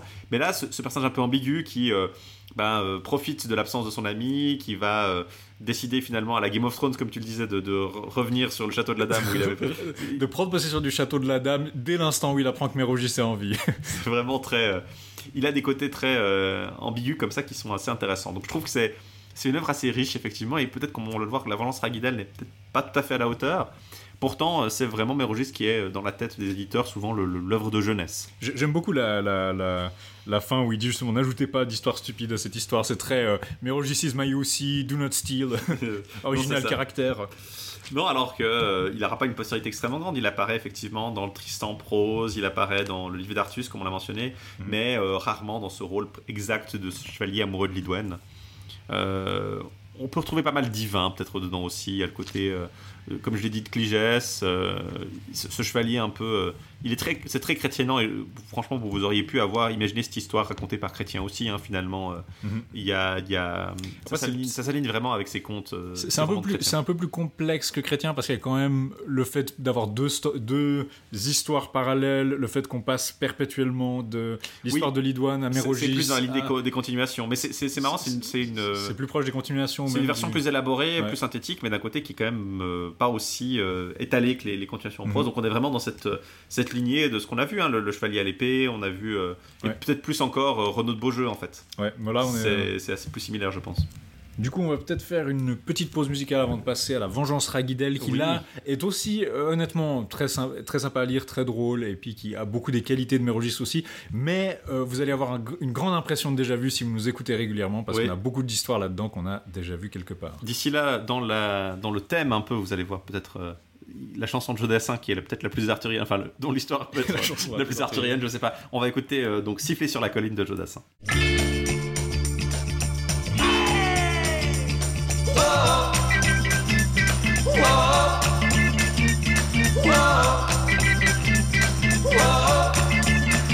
Je l'ai vu près d'un laurier, elle gardait ses blanches brebis. Quand j'ai demandé d'où venait sa peau fraîche, elle m'a dit C'est de rouler dans la rosée qui rend les bergères jolies.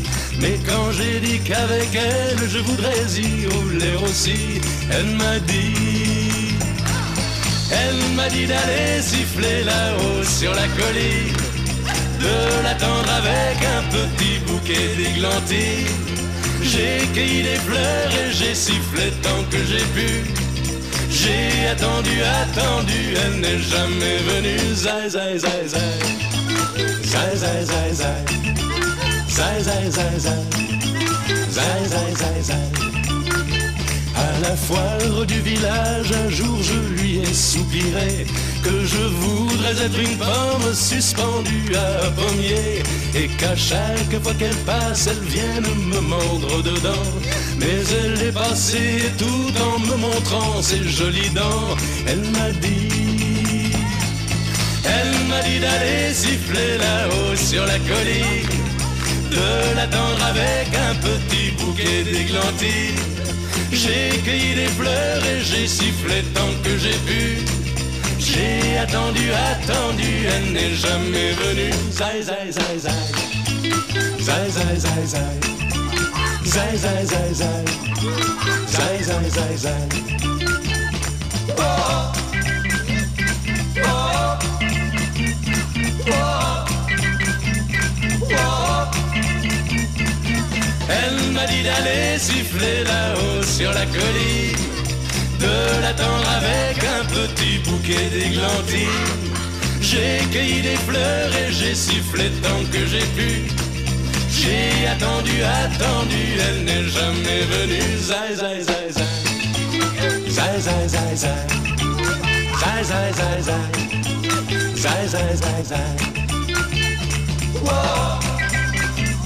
Zai.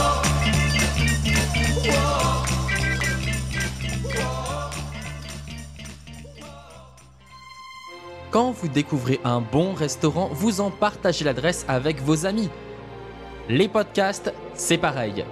Pour aider vos productions Radio Kawa préférées à se faire connaître, rendez-vous sur leur page iTunes Store et foncez les noter. Et à mon avis, elle mérite 5 étoiles. Hmm plus nombreux vous serez à noter nos émissions, plus cela aura d'effet. Merci et bonne écoute. Euh, c'était Siffler sur la colline de Joe Dassin. On est de retour dans Rex Condam Rex Futurus. On vous parle de l'œuvre arthurienne de Raoul de Houdenc. Et là, on va vous parler de La Vengeance Raguidel. Alors, suivant comment, peut-être une œuvre plus tardive, peut-être une œuvre. Euh, pour moi, ça serait plutôt une œuvre de jeunesse. Il y a quelques arguments, parce qu'on verra, Mérogis est brièvement mentionné.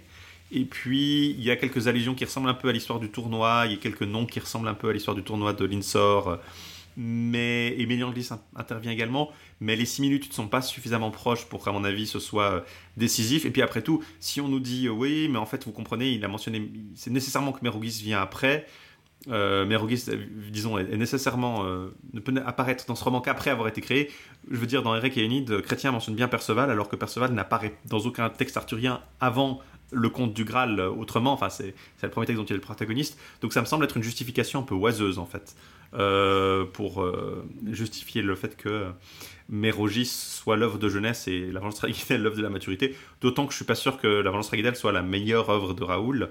Euh, elle n'est pas aussi bien construite, même si elle a, elle a son intérêt, elle n'a pas aussi autant d'originalité. Moi, j'y verrais plutôt vraiment l'œuvre d'un poète qui, qui apprend à construire une- un récit arthurien, en fait, on- on- qui prend des blocs et qui, qui prend son autonomie petit à petit, en fait. Euh, je sais pas ce que tu en penses. Je pense que c'est assez clair, il y a pas mal de choses. Il y a des traces de cette histoire qui sont clairement des morceaux assez anciens aussi, il faut dire. Par exemple, il y a le personnage de Ider qui intervient à la fin, on l'a un peu mentionné, euh, Ider qui intervient dans Erec, qui est le, le méchant, enfin le, le vil chevalier qui insulte la reine et Erec au début de l'histoire. Il est sur le fronton de la cathédrale de Modène, donc on a une scène où on voit euh, un certain chevalier Idir qui aide Arthur à... Donc c'est un personnage arthurien très ancien, puis là il est un peu une de ses reliques euh, qui joue là-dedans, mais on a aussi un bout de la première continuation, on a un bout du chevalier à l'épée, on a un bout parallèle avec le père Lesvos, et puis euh, donc euh, très vite, si on regarde qu'est-ce qui est original dans cette œuvre, il y a plus grand-chose en fait. Alors qu'effectivement, il y a aussi des trucs moins originaux dans, dans, dans mes registres, mais du coup, souvent, c'est des trucs qui seraient aussi plus tardifs. La Carole Enchantée, par exemple, c'est plutôt la, ce serait plutôt le lancement en prose. Donc là, euh, un indice plutôt qui pencherait vers les années 1900, euh, 10 1215, 1220 pour, pour une, écriture plus tardive, alors que, effectivement, la Vengeance souvent datée du, de la première décennie du XIIIe siècle. Toujours est-il que c'est une, une aventure de Gauvin, comme donc le bel inconnu, plus ou moins comme euh, le, enfin le, bel le bel inconnu, c'est plutôt le fils de Gauvin, mais toujours est-il, c'est comme le chevalier à l'épée aussi euh, et la demoiselle à la mule. Euh, on retrouve aussi des éléments assez, assez similaires là-dedans. Et c'est Gauvin qui en est le personnage central, mais c'est pas évident dès le début parce qu'on commence à Carlion, donc à la cour d'Arthur.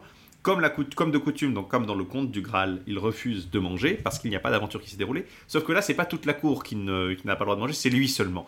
Donc il laisse les autres manger, il invite les autres à manger. Gauvin dit non, non, mais on vous attendra. Puis il dit non, non, commencez à manger. Et lui, du coup, il est un peu fatigué, du coup, il, il va se monter se coucher, mais il n'arrive pas à dormir. Alors, et c'est pas seulement qu'il est fatigué, c'est qu'il dit Dieu m'a abandonné. Oui, il est Dieu là, m'a- il est- il dit Dieu m'a accordé d'avoir toujours des aventures qui démarreraient mon repas, mais là il m'a abandonné et puis du coup il se lamente et puis les autres sont là bon bah on- On va manger. manger cire puis là non je refuse. Il va dormir et puis au milieu de la nuit il n'arrive pas à dormir, il rejette ses couvertures et il va euh, à la fenêtre et il voit comme dans le- la première continuation de Perceval, il voit un bateau qui est conduit par personne puis qui vient s'échouer sur la plage. Et euh, le bateau euh, a dans son, disons dans son intérieur un char, un chariot, et sur lequel est se trouve un chevalier mort étendu sur un bouclier. C'est vraiment, on dirait vraiment une tombe à chariot celte en fait. La façon c'est décrit, c'est l'impression de trouver genre la dame de la dame de Vix ou un truc comme ça. Et il y a effectivement un, sur, sur, sur ce chariot un chevalier mort étendu sur son bouclier, et un grand tronçon de lance est fiché sur son corps. Et euh, au quatre droit de sa main droite, il y a cinq anneaux qu'Arthur essaie de retirer mais qu'il n'arrive pas à retirer. Et à sa ceinture, il y a une aumônière dans laquelle se trouve une lettre. Alors Arthur trouve la lettre, mais il n'arrive pas à la lire. Euh, De nouveau, comme dans le, c'est dans le cours mental, dans le lait du corps, c'est dans le lait du corps que je croyais les lettres. Euh, dans le lait du corps, il y avait le fait que le chapelain euh, qui vient c'était le chapelain qui venait lire la lettre. Alors là, c'est pareil, il, il fait appeler son chapelain. Le chapelain fait lire la lettre. Elle dit que le chevalier a été tué injustement et qu'il a été envoyé vers le roi Arthur pour être vengé. Seul le chevalier qui parviendra à enlever le tronçon de la lance du corps pourra le venger, donc un élément bah, de nouveau comme Excalibur, comme le tirage de l'épée aussi dans, euh, dans le, le lance au Graal. hein. Euh, il faudrait que ce soit avec le tronçon même avec lequel il a été tué. Euh, il faudra qu'il soit aidé par le chevalier qui sera capable de retirer les anneaux des doigts du chevalier. Alors Arthur vient avec tous ses chevaliers dans la nef et que Bliobéris, Lancelot, Tristan, tous les chevaliers de la table ronde essayent d'enlever le tronçon de la lance en tirant comme des malades. Le, le récit nous dit ils tirent comme des fous, mais aucun n'arrive à l'en- l'enlever. Les gens sont même étonnés que Lancelot y arrive pas parce que d'habitude c'est c'est Lancelot qui réussit tous ces trucs. Et Gauvin en dernier tente l'épreuve et pour le coup lui il fait pas le bourrin, il tire doucement et il l'en- l'enlève sans difficulté. Par contre lui n'arrive pas non plus à, enlever les anneaux des doigts assez logiquement, il doit être aidé par nos chevaliers. Alors le roi donne l'ordre qu'on sorte le char de la nef et qu'on le mette en pleine voie sur la, au bord de la route pour que tous les passants puissent essayer d'en- d'enlever les anneaux. Et je trouve ça, honnêtement, c'est assez sinistre parce que quand Arthur voit ce cadavre dans la, dans la nuit, il voit le, ca- le cadavre dans le, dans le bateau, dans- sur le char dans le bateau, il dit Dieu a envoyé une aventure dont ma cour sera contente et joyeuse. Alors, euh, dit-il à voix et moi aussi j'ai de bonnes raisons de l'être. Donc immédiatement, ah, c'est un cadavre. Super pas- chouette Yes, un mort. Sweet Et puis il, arrive à la, cour, tout le monde est inquiet parce que justement il est pas dans son lit, donc ils savent pas où il est passé. Et il dit euh, Réjouissez-vous, laissez votre chagrin, écoutez une nouvelle très présente. Là dehors, il y a un navire le plus beau que j'ai jamais vu et il y a un chevalier sur son bouclier tué. Et tout le monde est là, genre, ce type a été tué très heureusement. Excellente nouvelle. C'est tout à fait ça, je me suis dit la, Et puis, même, J'aime beaucoup. la même réflexion. J'aime beaucoup le fait que les anneaux, il y, a- il y a ces cinq anneaux à la main du cadavre, et Arthur essaye immédiatement de les enlever avant même d'avoir lu la lettre. Et ensuite il dit, on va le mettre au bord de la route, et il n'y a même pas besoin de mettre un écriteau ou de dire qu'il faut essayer de les enlever, parce que tout le monde va essayer d'enlever les anneaux de ce cadavre. Genre tout le monde, premier réflexe en voyant un, les- un- un- un mort avec des bagues, on essaie de le le cadavre, ouais, effectivement. Alors, euh, pendant ce temps, le roi et ses compagnons sont à la table, et on nous décrit. ah, ça, c'est une scène que je trouve franchement ex- extraordinaire parce qu'elle est pas très courante.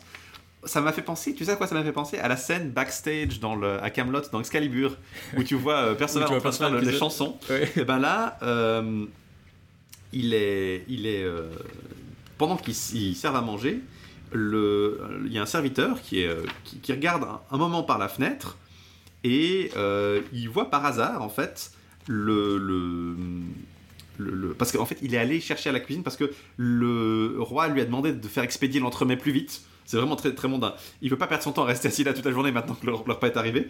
Et donc le, le serviteur se rend vers la cuisine, mais au moment où il arrive dans la cuisine, la fumée et la chaleur le frappent en plein visage, Mhm. donc il a un petit choc. Et puisqu'il peut pas supporter la fumée, il regarde par la, il met sa tête à la fenêtre pour avoir un peu d'air frais. Mhm. Et c'est là qu'il voit un chevalier très beau et élégant qui avait ôté au chevalier mort tous ses anneaux et qui se, qui part. Et là, en courant, il va prévenir le roi, sauf que sur le chemin, il tombe sur queue.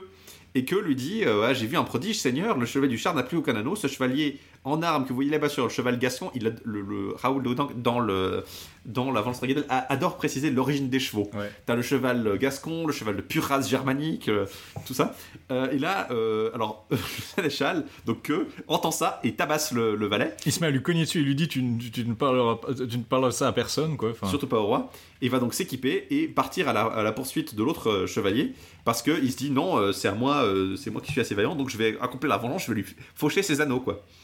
Euh, sans en parler à personne, et euh, en chemin, il tombe sur un, chevalier en train de se faire tabasser par un autre, plus ou moins, et il le prend sous sa protection. Il dit Att- att- Attendez, chevalier, arrêtez de, de frapper ce gars, je le prends sous ma protection. Puis je vais dire Ah bon, tu vas faire quoi? Puis il me dit Bah. Puis du coup, il, il tue le chevalier, donc euh, vraiment, euh, vraiment là, euh, un peu dans la merde. Et donc, du coup, il, il- il- il s'engage en joute contre le chevalier qui a, qui a tué l'autre, et est grièvement blessé. Et du coup, il y a une- la nouvelle parvient au roi. Le serviteur qui est frappé par queue arrive au roi, il se plaint du sénéchal, il lui fait le récit exactement de ce qui s'est passé. Le roi est extrêmement contrarié et sursaute. Puis ensuite, il y a un autre serviteur qui a vu que tomber et puis être blessé et laissé un peu pour mort et gravement blessé. Euh, euh, car celui qui il est accablé et déshonoré car celui qui a combattu contre lui a tué un homme qu'il avait arrêté et pris sous sa protection. Donc là, que en prenant cet homme sous sa protection et en le laissant se faire tuer, a commis une faute. Le roi fait alors deux fois plus en colère. Il ordonne à ses serviteurs d'aller chercher le sénéchal, qu'ils ne mettent pas sur un cheval, mais le ramènent à pied à une cadence rapide. Il le ramène que à la, cor- à la cour, mais à force de le rudoyer, il lui inflige un fort mauvais traitement. Et ensuite, il est jeté en prison. Oui, j'adore le fait qu'il le trimballe dans une civière ou un truc comme ça, puis il le, il le blesse en plus. Et je crois que c'est à peu près la dernière intervention de queue dans le récit, parce que. Peut-être que Q est mort, on sait pas. Oui, oui, on- et puis ce ce que je trouve rigolo, c'est que dans le même temps, euh, le, le- le chevalier qui a battu queue, je crois pas qu'il réintervient d'ici la fin du récit. Non, en fait, il intervient pas c'est juste ce qui empêche que de retrouver Ider. euh, c'est juste un truc Ouais, qui vient s'interposer entre lui, mais il revient pas. Enfin, c'est un peu ce que j'ai pas compris avec Ou alors est-ce que c'est sous-entendu que c'est Ider, mais je crois pas parce que c'est un chevalier plutôt déshonorant, déshonorable et puis il est À pas. moins que ce soit un des autres chevaliers maléfiques qui soit euh, dans l'affaire, mais enfin, franchement, là. euh, Mais en tout cas, il le reconnaît pas, puis il a pas son cheval gascon. Ouais, euh, donc, euh, Donc euh, ça semble assez clair que ça n'a pas un grand rapport avec. Peut-être que euh, c'est juste une façon d'humilier que encore plus et que l'auteur n'aime vraiment pas que. Mais du coup, Arthur dit bon, on va arrêter de ces bêtises. On a envoyé que, euh, plutôt qu'envoyer que, on va envoyer Gauvin. Vous allez y aller, mon neveu. Puis Gauvin est là, d'accord, tout de suite. Et il part, mais il oublie, il oublie la lance qu'il devait utiliser pour accomplir la vengeance Ragidel. Donc c'est un peu la manière qu'on a d'ouvrir l'histoire, c'est que la vengeance va pas être accomplie tout de suite. Il y a plusieurs histoires qui vont s'insérer, puis à la fin, on va revenir. Gauvin va devoir récupérer la lance pour aller accomplir cette vengeance. Alors il part à l'aventure, il rencontre un vacher qui ressemble un peu au vacher d'ailleurs, au géant un peu, au De- géant de lait Yvain. du, du- de Yvain, euh, qui le conduit en fait au château du Noir Chevalier. Et le Noir Chevalier a une coutume un peu étrange, il tranche la tête des chevaliers à qui il offre l'hospitalité. Alors, euh, il met les casques sur un, enfin, met les têtes sur des pics. Un peu comme dans Erec où il y avait la... Exactement. Et en fait, euh, donc Gauvin arrive, il tombe dans, dans le château du, du Nord Chevalier. Il y a une grande salle, la table est mise, elle est chargée de victuailles. Il mange. Euh, des chevaliers arrivent, lui apportent d'autres mets, donc il continue à manger. Et puis là, le Noir Chevalier arrive à cheval, puis dit Ah, vous avez mangé sans mon autorisation.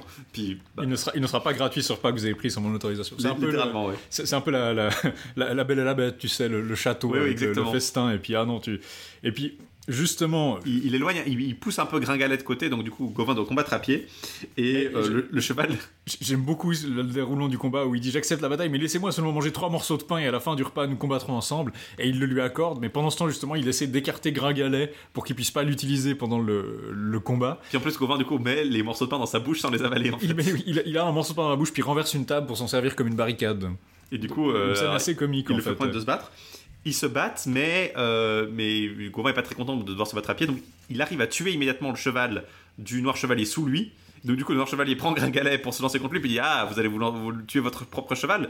Puis Gauvin veut pas tuer Gringalet, mais il se dit Bon, bah, je suis un peu obligé de tuer Gringalet pour me sauver moi-même, ce serait pas terrible de le laisser vivre juste pour, me, pour mourir.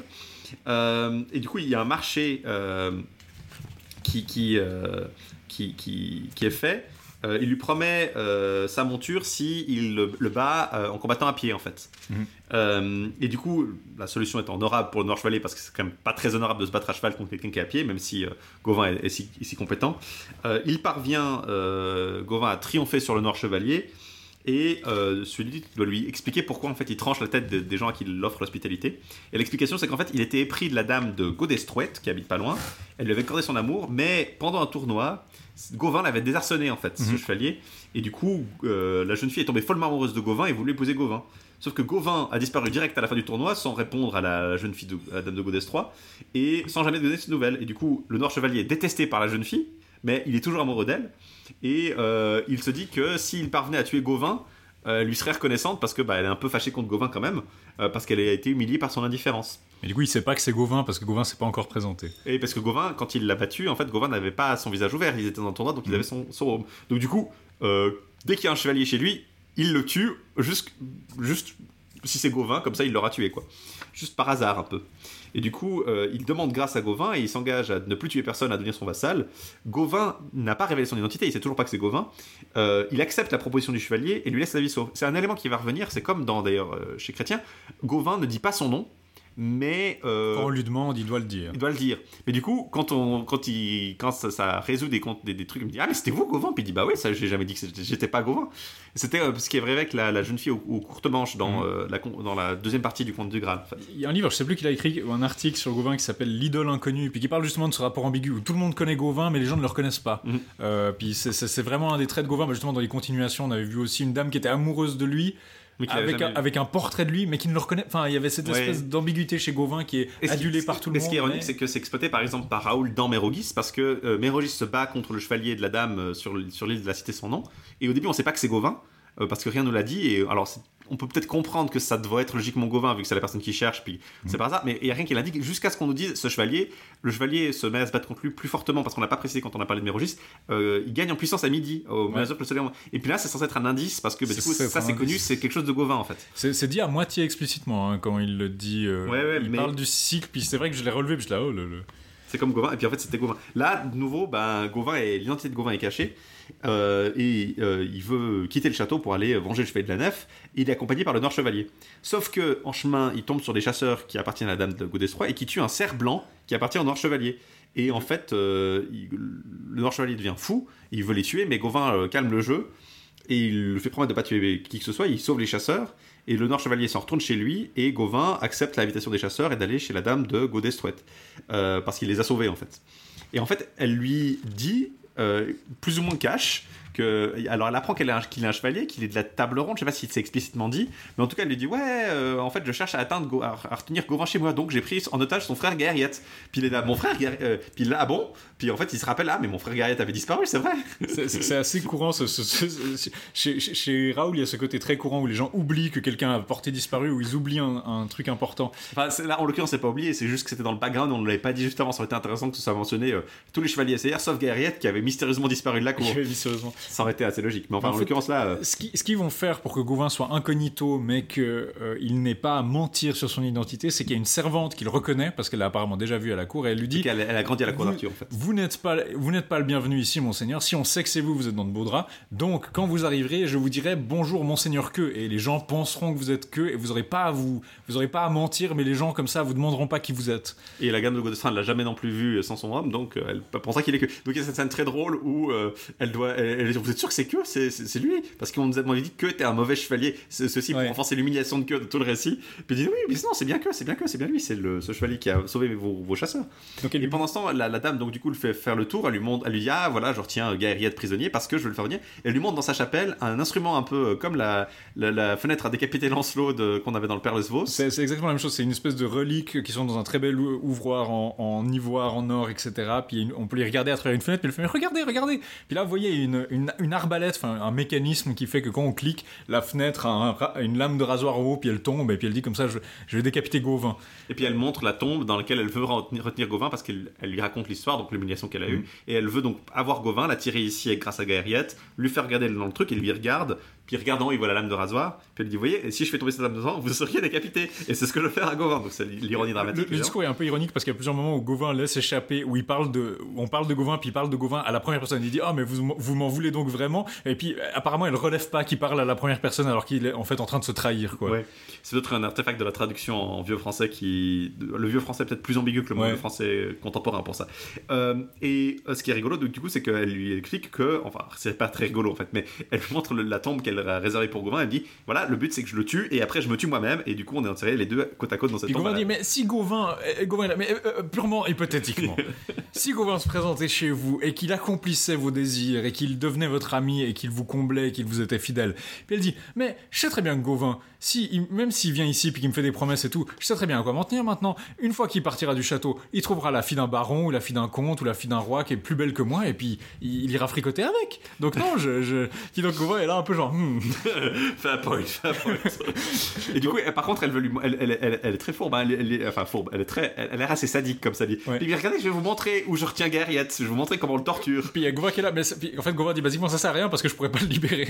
Et puis surtout, il dit, euh, il a peur que Gaëriette réagisse en fait en le Voilà. voyant. Puis il dit, ah, mon frère, mon frère, puis de se trahir. Il dit, non, mais j'ai pas envie. Par contre, il va vers Mao, donc la, la, la servante qui, a- qui l'a reconnue au début. Puis elle, elle en a un peu marre de la dame parce qu'elle se dit, bon, elle, est quand même un peu, euh, elle est un peu, euh, pas, pas, pas très gentille cette dame. Et donc, elle, elle va l'aider à s'échapper avec.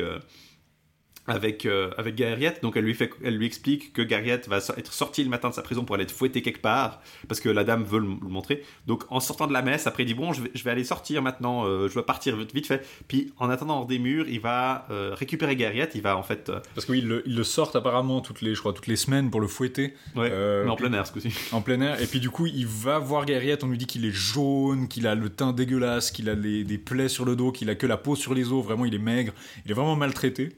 Et du coup, euh, il arrive à le, le- disons mettre à bas ces trois euh, geôliers. Ouais, il en décapite un, il en tranche un bras un autre, et puis il blesse le troisième, donc Mais, ils arrivent mais à par contre, du coup, en, en- en gisant à terre, euh, ils sont à portée de vue. La dame voit ce qui se passe, mais pourquoi le chevalier est en train de libérer Gaëriette Et il, doit, il est obligé de dire aux, aux hommes, en fait, que. Parce qu'il lui demande, mais qui, qui, êtes-vous? Qui nous avez battus? Puis du coup, il est obligé de dire, bah, je suis Gauvin. Euh, ça, ça, me fait beaucoup penser à la scène de révélation finale de, de, de la Belle Hélène quand le Paris, qui s'est passé pour le divin, euh, pour le devin, le, le grand prophète de Vénus, euh, doit révéler qu'il est. euh, révèle en, en criant, en partant euh, en bateau avec Hélène que c'est lui Paris et qu'il a emporté Hélène. Euh, donc il dit bah je suis Gauvin et du coup euh, là euh, Mao qui se dit bon c'est pas terrible si je reste là parce que du coup bah, sa maîtresse va se rendre compte qu'elle lui a menti et qu'elle lui a fait croire que c'était que donc elle elle s'échappe et Gauvin et Gaëriette euh, partent en courant Ouais, il prend, il prend Gaëriette, il le met sur le col de son cheval, et ils vont chez, immédiatement chez le chevalier noir se, se réfugier. Le chevalier noir qui va révéler son nom il s'appelle Maduc le Noir en fait D'ailleurs, la scène où il révèle son nom est très drôle. Il dit Au fait, bon, je, vous, ai prêté serment de vassalité, mais ça aurait peut-être été une bonne idée que je sache qui vous êtes. Ah, je suis Gauvin. Ah, c'est vous, Gauvin Oui, et vous, vous êtes. Je suis Maduc le Noir. Ah, ben, enchanté, ben, enchanté. mais par contre du coup la dame de Godestrade qui est un peu furieuse euh, furibarde contre Gauvin euh, vient euh, mettre le siège devant la forteresse et donc il y a tout un assaut Maduc Gauvin et ses compagnons et même Gaëriette je crois qui est un peu rétabli euh, op- oppose résistante mais Madux dit bon, mais comment on va pas tenir très longtemps? Vous devriez partir avec euh, avec Garriette pour aller euh, chercher de l'aide à la cour d'Arthur. Ils vont pas tenir très longtemps parce que c'est un château apparemment un peu délabré parce que immédiatement la, la- dame de Gaules 3 trouve un, trou- un bout du mur qui est en train de s'effondrer et ils sont en train de faire un trou. Et puis il y a justement Maduc qui dit ah bah c'est marrant parce que mon château va me plaire encore plus maintenant il a deux portes parce qu'ils ils ont réussi à faire un trou dans les murs. Donc euh, il, il propose à Gauvin et Guériette de s'enfuir. Gauvin d'abord refuse parce qu'il serait déshonorable de m'enfuir comme un voleur et puis de vous laisser vous faire massacrer à ma place Euh, mais ils finissent par partir euh, à la cour d'Arthur pour avoir de l'aide Et pour récupérer aussi le tronçon, parce qu'il s'est souvenu. Ce qui le motive à partir, c'est le fait qu'il s'est souvenu d'un coup. Ah merde, en fait, j'ai oublié le tronçon. De... j'ai oublié le tronçon puis la quête euh, Donc du coup, euh, ils partent en faisant une sortie avec Maduc pour, pour leur laisser une, une opportunité, et ils partent avec, euh, avec Garriette. Et en chemin, ils entendent une jeune femme qui est en train de crier. Euh, elle est maltraitée par un chevalier qui la traîne par les cheveux à cheval. Il attrape par les cheveux puis il lui donne des coups avec son gant, avec un gant de fer en fait. Donc il est vraiment, il est équipé en armure puis il est en train de lui- vraiment de la cogner hein. Et alors ils entendent euh, cette jeune femme, et en fait ce chevalier qui s'appelle euh, Lycoridon a été appelé par la dame de, de III pour la, la rejoindre au siège, et euh, il est étonné de voir que Gauvin a réussi à s'échapper. Il abandonne la jeune femme qui s'appelle Idaine, Idain ou Idaine, à Gauvin, et elle déclare immédiatement son amour à Gauvin, qui tombe instantanément amoureux d'elle en chevauchant. Il tombe... il tombe fou amoureux d'elle, c'est vraiment la description. Et on dit bien, il tombe bien plus amoureuse d'elle qu'elle de lui. Et puis Euh, euh, dès le début, il rejoint le château où la- d'où elle vient, qui s'appelle le château de Longarde. Je, je remarque juste un truc, c'est qu'au moment où Gauvin veut la libérer, donc il défie le chevalier qui est en train de la tabasser, puis il dit je vais me battre contre vous, puis Guerriette dit mais on n'a pas que ça à foutre, euh, ar- arrêtez ça, euh, c'est pas notre affaire, occupez-vous de vos affaires. Et puis le chevalier Lycoridon est accompagné par un autre chevalier qui dit ah ouais bon battez-vous, mais moi je vous défendrai pas. Donc Lycoridon et Gauvin sont les deux accompagnés par un autre chevalier qui en a rien à foutre de leurs affaires. Puis Gauvin réussit quand même à gagner. Euh, du coup, euh, elle, accueille bien les deux frères dans son château. Elle confie une jolie demoiselle à, à Gaëriette, dont on dit qu'ils passent une bonne nuit ensemble. Et effectivement, Gauvin est, comblé euh, par toutes les joies de l'amour pendant la nuit. Donc voilà, hein. C'est assez explicite. Pendant ce temps, Lycoridon rejoint la Dame de Gaudès III, lui annonce que Gauvin s'est échappé du château qu'elle assiège, donc c'est pas très utile de continuer à assiéger le château. Du coup, vu qu'elle craint qu'il y ait en plus du renfort qui arrive, elle s'en va avec son armée et elle rejoint son château à elle. Dans l'intervalle, euh, Gauvin, Idin et Guerriette quittent le château de Langarde. Idin prend avec elle deux, deux évriers qui lui appartiennent, puis un, épervier, et se retourne vers Carduel. Et euh, Gauvin tombe de plus en plus amoureux en fait euh, d'Iden à, force que le- qu'ils chevauchent ensemble. Et à un, carrefour, ils sont rejoints par un messager de Maduc qui leur dit que en fait le siège a été levé, donc du coup qu'il n'y a plus besoin d'aller chercher des secours pour Maduc. Donc tout va bien. Mais Gauvin dit je dois quand même passer chercher la, je dois quand même aller chercher la lance pour euh, venger euh, Raguidel. Enfin Voilà. on sait pas encore qu'il s'appelle Raguidel, mais pour euh, accomplir cette vengeance. Et il rencontre en chemin un serviteur qui arrive de Ruelent, où se trouve la cour à ce moment-là, où ils sont là depuis 15 jours, et il raconte une curieuse aventure qui a mis toute la cour en émoi. Euh, et et c'est là que je trouve éléments ironiques, vous allez le reconnaître. En fait, il y a un, un manteau qui est arrivé à la cour et il raccourcissait quand euh, la femme qui le revêtait n'était pas fidèle. Donc c'est évidemment le- l'histoire du lait du courmentel. Euh, et toutes les femmes ont évidemment été victimes de ça, sauf l'ami de Caraduel, ou Caraduel ou Caradoc Brièvebras. Et euh, Gauvin regrette qu'Iden n'ait pas pu se soumettre à l'é- à l'épreuve alors qu'il est sûr de sa loyauté. Alors vous vous souvenez, dans le lait du mental, effectivement, l'ami de Gauvin était euh, quand même soumise. Là, c'est donc une version différente, mais simplement. du coup comme il c'est est pas que- là, il a pas pu tester sa fidélité, puis Et ça en- va lui jouer des tours. et en fait, c'est une, c'est, allusion. à- c'est comme ça, c'est d'être une allusion qui est, qui veut faire reconnaître. Bah ah oui, je connais cette histoire-là. Sauf que là, l'indication, c'est que ben, vu qu'on sait que c'est toujours la femme de Caraduel ou Caradoc Brièvebras qui est, euh, qui est trop fidèle, ça veut dire qu'elle, elle non plus, Iden, ne doit pas être si fidèle que ça. Euh, ils arrivent euh, à euh, après le dimanche de la Pentecôte, une semaine après, et ils sont accueillis. Arthur demande euh, est-ce que le chevet de la nef est vengé, puis il dit euh, en fait euh, j'ai oublié le tronçon, c'est la reine qui l'a. Euh, et alors que est, est quand même encore en vie, euh, il se moque un peu de là, là que un peu sa vengeance parce qu'il se moque de son amour pour Iden, puis il se moque un peu du fait qu'il a oublié le truc. Et euh, il- tout, tout- pendant tout le repas, on nous dit que euh, tout le monde craint un peu les, les- les injures et les, les remarques un peu mauvaises du sénéchal, qui doit être un peu fâché parce que c'est, on nous dit explicitement que son ami s'est aussi euh, fait humilier par le. Mais on nous dit qu'il est très méchant, mais que les gens réagissent différemment. Il y a des gens qui essaient de flatter que, des gens qui répliquent, des gens qui lui tapent dessus quand il leur tape dessus. Mais euh, tout le monde est un peu craint euh, le, le bully que. Il y a un autre chevalier qui débarque à la cour, euh, qui demande quelque chose à la cour. Il s'appelle apparemment Druidin, donc clairement une survivance celtique des druides, euh, euh, le Drous, le chêne.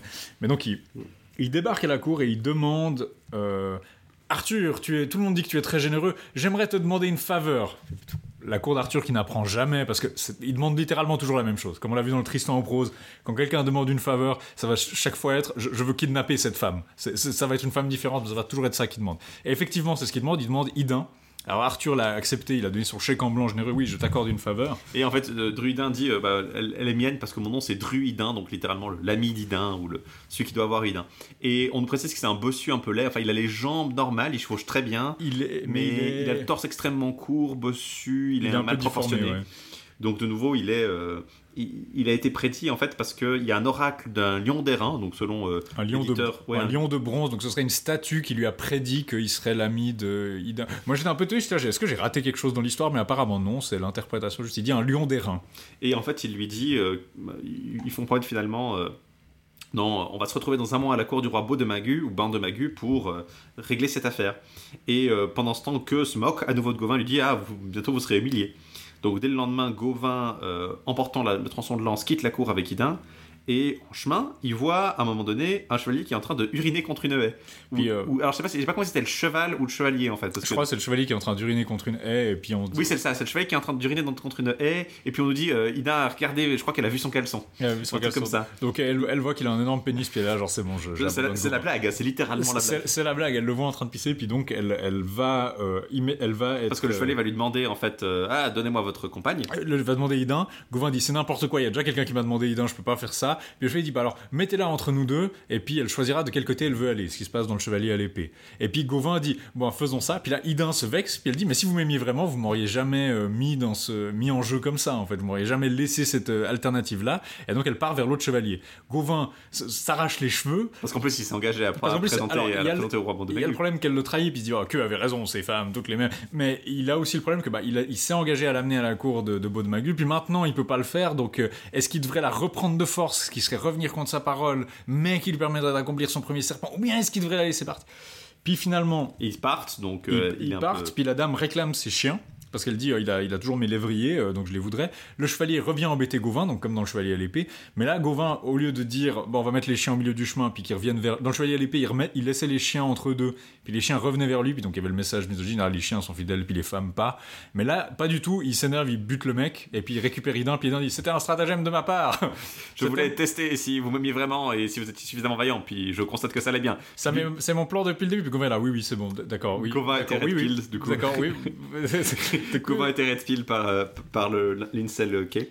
Mais du coup, il a son, son, son, Il y a le truc où elle dit Oui, en fait, je savais très bien que vous le battriez, puis c'est pour ça que je l'ai envoyé chercher mes chiens. Donc elle essaie d'argumenter, euh, d'avoir une euh, déniabilité plausible, mais euh, Gauvin ne- n'y croit pas plus que ça. Et d'ailleurs, quand il arrive à la cour du roi de Magu et qu'il se bat contre Druidin, évidemment, il bat Druidin, mais il accepte de lui donner, de lui laisser Idin parce qu'il se dit bon bah elle m'a apporté des emmerdes, merde en gros. Et il lui fait, il lui remarque quand même attention quand même à ce que vous croyez pas tout ce qu'elle vous dise, hein, parce que elle est un peu experte pour ce genre de trucs. Du coup, euh, en chemin, il, il quitte le château de Baudemagu et il- en chevauchant, il tombe au pied d'une falaise dans un- une espèce de petite crique sur la nef en fait dans laquelle le, le chevalier euh, tué avait été apporté à la cour d'Arthur. Donc ça, ça ressemble un peu à Guillaumard en fait où il y a ces Mhm. nefs mystérieuses qui apparaissent comme ça. Alors il entre dans, la- dans le navire, amène son cheval avec, enlève la passerelle qui permettait d'y accéder et le navire part tout seul, donc toujours comme dans Guillaumard. Il arrive en Écosse. euh, en sortant du bateau, il chevauche dans un pays désert, il, arrive- il se dirige vers un château et il tombe sur une jeune fille qui est accompagnée par un nain bossu et elle porte tous ses vêtements à l'envers. Ça, c'était quelque chose qu'on trouvait dans une des continuations, je crois que c'est celle de Magnésier ou de Montreuil, je sais plus. Il y a une des continuations où il y avait une jeune fille avec oui, des. qui porte des vêtements. Alors, le, le fait de porter des vêtements à l'envers, ou de porter son bouclier à l'envers, ou il y- avait le chevalier Coire qui portait ses vêtements à l'envers aussi, mais c'était pas en signe de deuil. Là, c'est un signe de deuil. En fait, Mhm. elle lui explique que. euh, elle, elle lui explique d'abord qu'avant de lui répondre, elle va l'héberger dans son château et il se dirige vers le château. Elle lui raconte en fait l'histoire. Elle aimait un chevalier qui était paré de toutes les qualités, aussi euh, vaillant que généreux, un, très bon chevalier qui s'appelait Raguidel, qui était le seigneur du château, etc. Là. Mais il était haï d'un chevalier perfide et cruel qui s'appelait euh. Et euh, Lingernot, une fée, avait donné à ce Gengaswen ou ce Gengaswen une armure enchantée qui, était qui le rendait invulnérable en fait.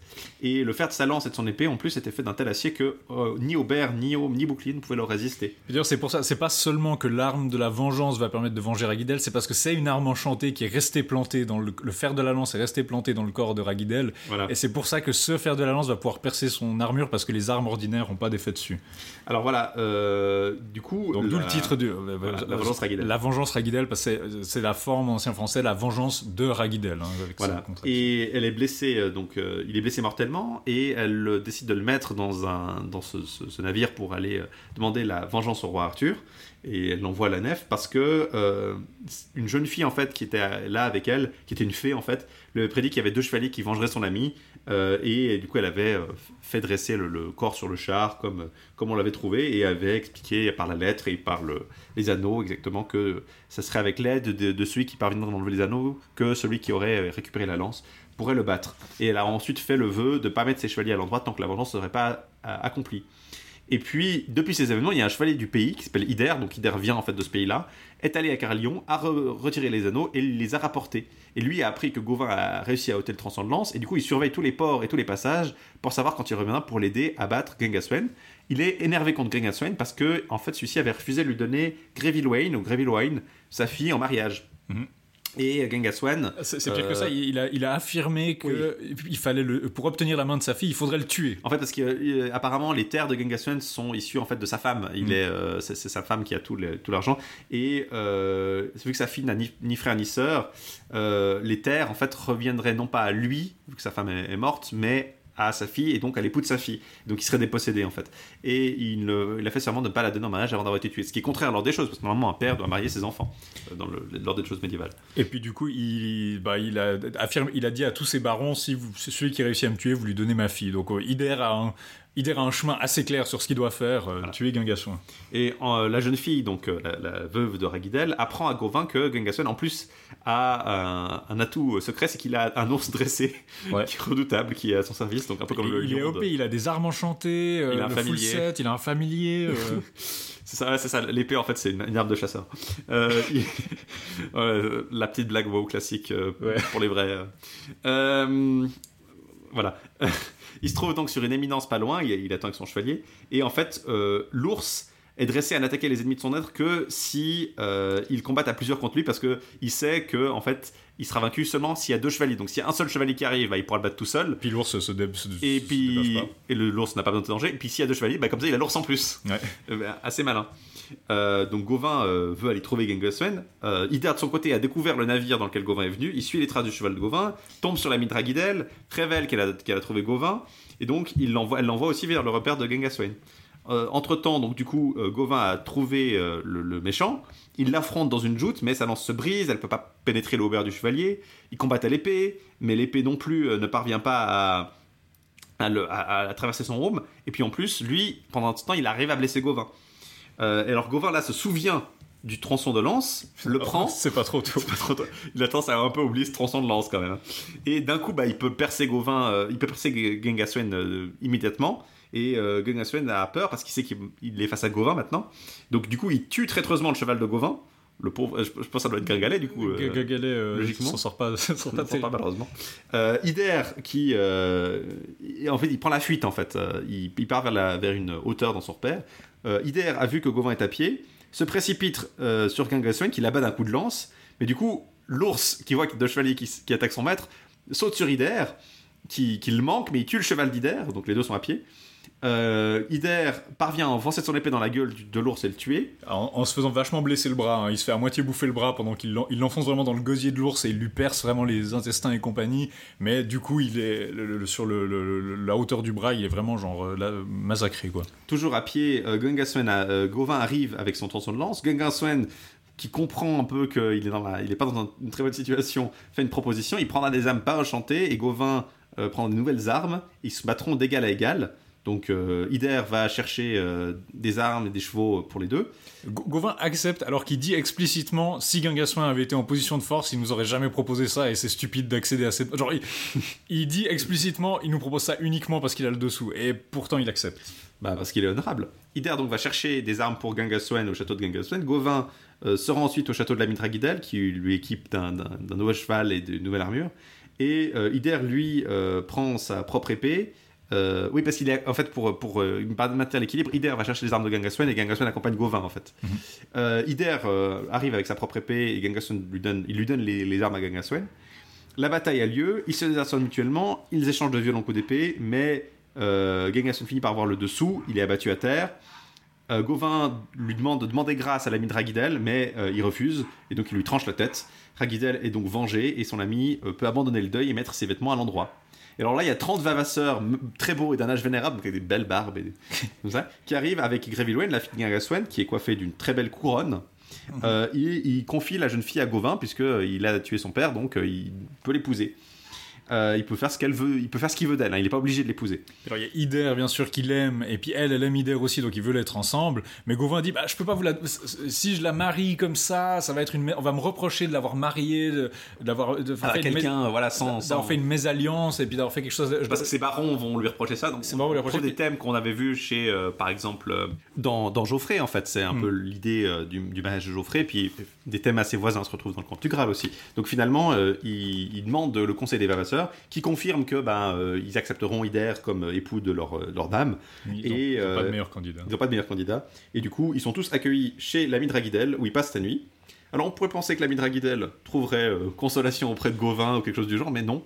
Euh, Gauvin ne finit pas, euh, sur le plan amoureux, ne finit pas de très bonne façon ce, ce roman.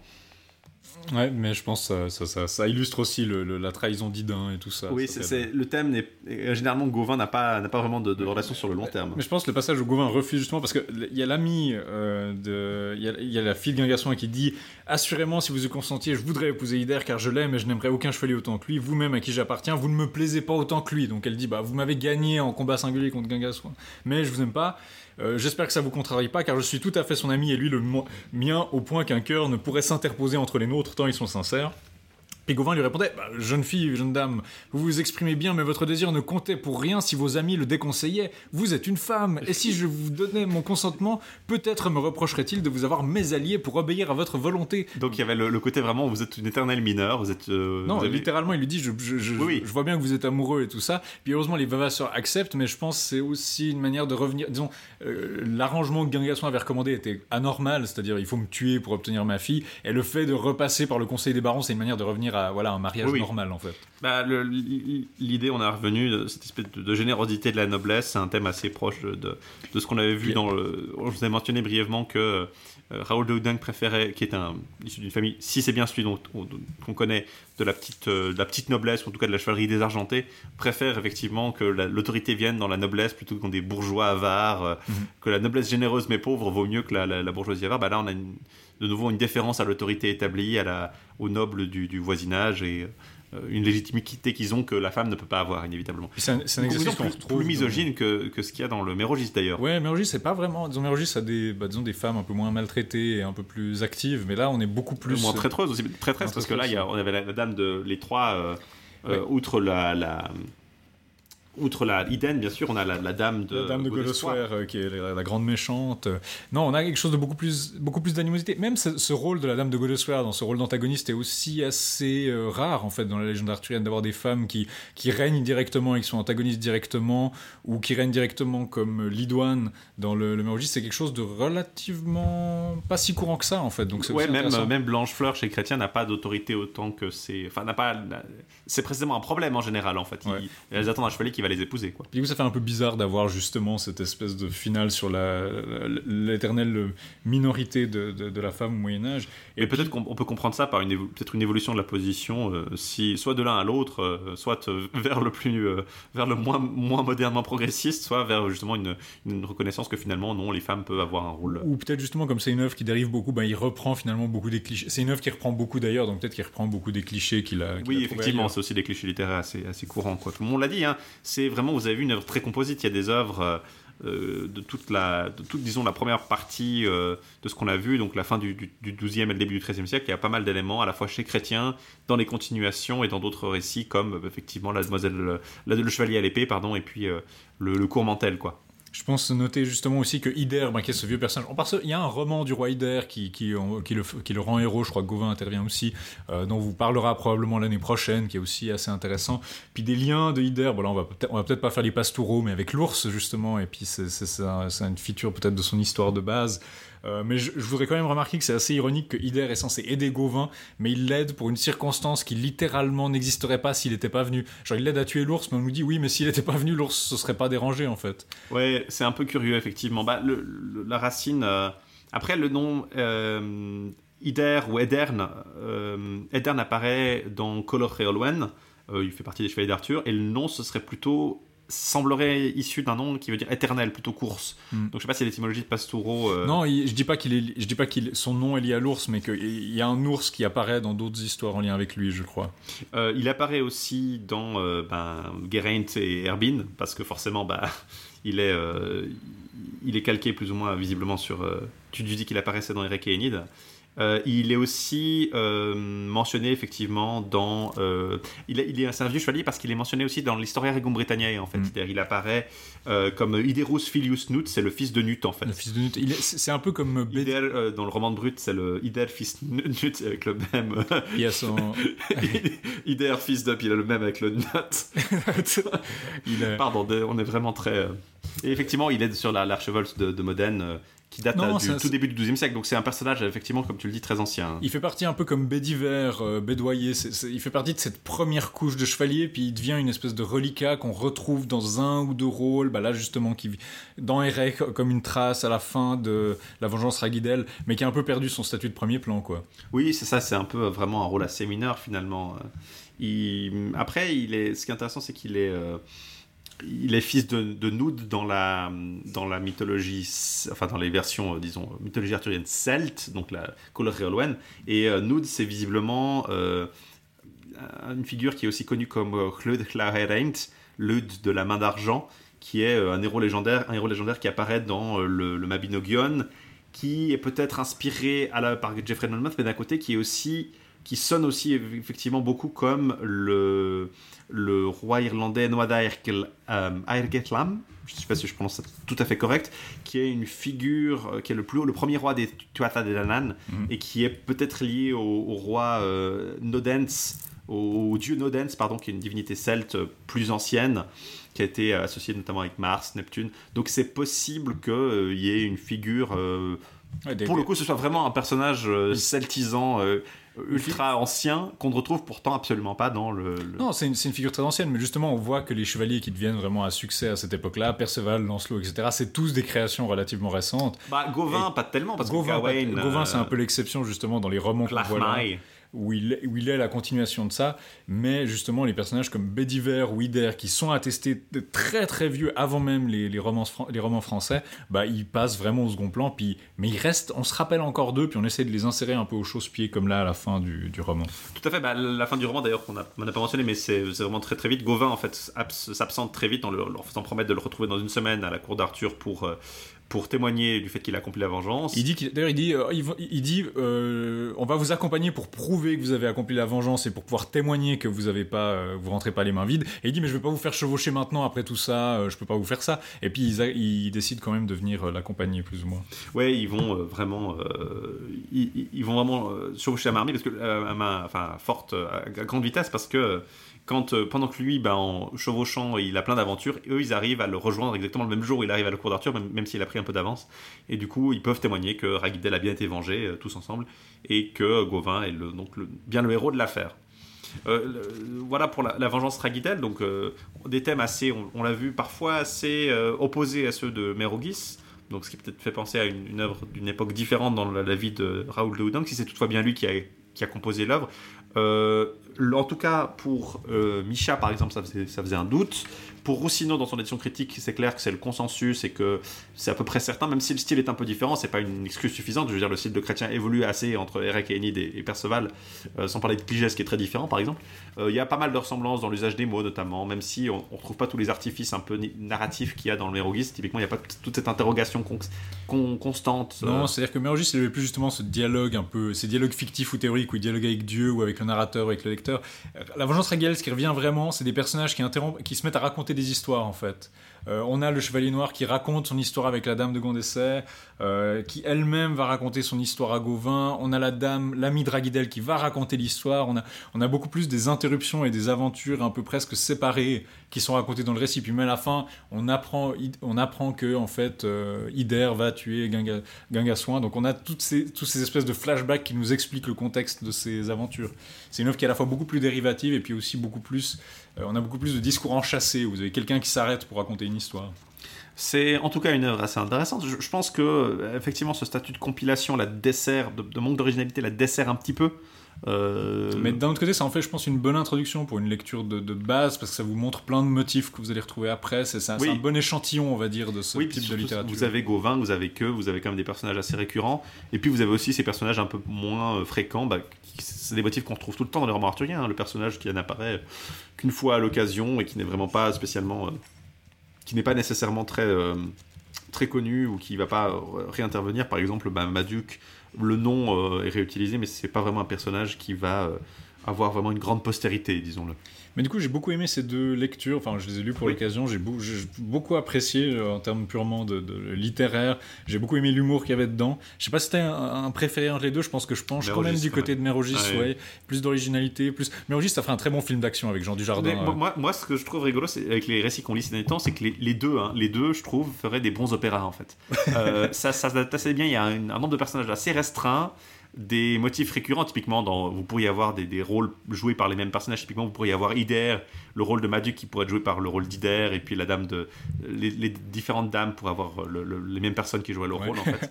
Euh, simplement, voilà, il y, a- il y a un côté vraiment très euh, opératique, je trouve, dans la structure de, de Mérogis avec les révélations, les je suis moi, mais il n'est pas lui, euh, euh, je suis mon identité est dissimulée, euh, la Caronne enchantée.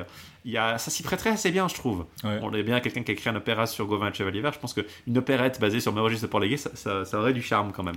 Du coup, si ce genre de choses vous intéresse, on vous renvoie à notre épisode sur la mule sans frein et le chevalier à l'épée, deux autres aventures de Gauvin qui sont un peu dans ce même genre, des aventures isolées et courtes. On en verra encore d'autres euh, probablement euh, l'année prochaine, L'âtre périlleux, Un beau, euh, Gliglois peut-être un peu plus tard, euh, ce genre de roman-là. en Le roman du roi Ider, peut-être le roman du roi Ider, Fergus peut-être, on verra un peu encore. Les merveilles de Rigomère. Les merveilles de Rigomère, bien sûr. On, aura, on aura de quoi faire.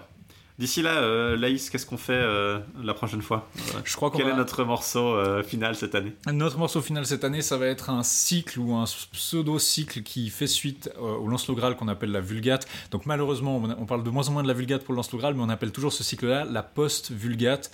C'est une espèce de réécriture. Quelqu'un a vu le, le- le cycle du Lancelot Graal et s'est dit c'est un petit peu trop long et j'aime pas tant Lancelot que ça.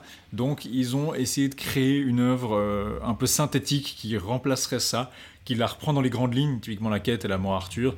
Mais on va commencer par la suite du roman de Merlin, qu'on appelle généralement la suite post-vulgate ou la suite Hutte ou la suite romanesque, qui contrairement à la suite vulgate, qui était vraiment juste une grande série de batailles pas si intéressante que ça, la suite du roman de Merlin, elle, est, un- est vraiment très très romanesque et euh, fantastique et merveilleuse, et beaucoup de motifs très importants pour la suite vont se retrouver là. Euh, faut préciser peut-être euh, avant que vous vous inquiétez pour notre santé mentale et, et vous imaginez qu'on va lire un cycle aussi long que le Lancelot c'est- faut préciser que le- la post-vulgate en fait coupe beaucoup et simplifie et qu'en fait les seuls nouveaux éléments qu'on va lire c'est vraiment cette suite là et les versions ultérieures de la caisse et de la, et de la mort Ar- du roi Arthur parce que c'est vraiment les principales versions qui sont différentes en fait. Voilà, qui change deux trois trucs. Puis comme on l'a dit dans le dans le notre épisode sur le Tristan en prose, il y a des bouts qu'on retrouve en commun avec le Tristan en prose, donc on connaîtra déjà. On n'est pas sûr duquel des deux cycles l'a, l'a in- introduit en premier, mais euh, Surtout il n'y a, a, pas de- y a pas de Lancelot donc euh, ça. a- simplifie grandement les choses quand même. ce sera un petit peu plus court. Si vous voulez lire avec nous, on commencera donc par la suite du roman de Merlin.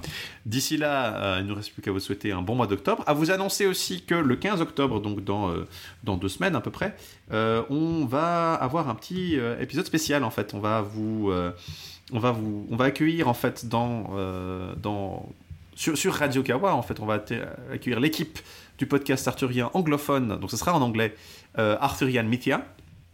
Donc on parlera avec eux. Je crois que le programme pour l'instant, ce sera euh, Euh, De parler du rôle un peu de la France, de la place de la France dans la légende arthurienne, puis je pense qu'on parlera de comment eux ils le perçoivent, comment nous on le perçoit, parce que forcément. parce a- que pour les Fran- pour des francophones comme nous, bah, c'est la France qui a inventé. euh, France. Pour beaucoup, en fait, c'est la France qui a inventé, c'est le français, en fait, c'est du français que vient la légende arthurienne, et c'est vrai que c'est en français qu'elle a pris sa forme euh, la plus populaire et qu'on la connaît le plus, Mais coup, euh, c'est un rôle un peu particulier qu'elle a joué, euh, que le français en tout cas a joué, parce que parler que de France, c'est peut-être euh, se limiter un peu dans une époque plantagenet assez, euh, assez productive. On parle beaucoup de l'Empire plantagenet ces temps-ci, donc ce sera l'occasion de, ces de parler de ça. Arthur Mythia, c'est un podcast de deux, euh, de deux animateurs, Dame Leslie et puis Sœur, je sais plus comment c'est son pseudo, qui est représenté par un pingouin, qui parlent, ils sont beaucoup plus modernes, c'est-à-dire qu'ils se concentrent beaucoup plus sur des adaptations récentes, des films, des séries télé arthuriennes, euh, plutôt que, va savoir pourquoi ils parlent de ça, plutôt que de textes médiévaux euh, incompréhensibles. Euh, Si jamais vous voulez euh, en savoir plus un peu sur eux et écouter euh, avant que avant que qu'on les reçoive, vous pouvez les découvrir sur le site sur leur site c'est www.libsyn.com. On vous enverra un lien évidemment vers notre, vers notre, euh, sur- sur- vers leur euh, site depuis notre page d'épisode. Et euh, d'ici là, bah, on, rece- on recevra Dame Leslie et euh, Sir Blackwood, Pardon, oui, Blackwood. euh, Sir Blackwood, euh, sur Radio Kawa le euh, mardi 15 octobre à 9h du soir. Dès 9h. Heure, euh, heure française, Mhm. Euh, parce qu'ils sont basés aux États-Unis ou ils sont basés en, Ils en sont Angleterre basés dans les Amériques. dans les Amériques, donc euh, on les recevra tard pour nous, euh, tôt pour eux. Et euh, d'ici là, on vous souhaite un très bon début de mois d'octobre. Euh, on vous retrouve donc le 15, euh, 15 octobre, et euh, plus tard pour découvrir la post-vulgate. Et surtout, n'oubliez pas, La quête continue.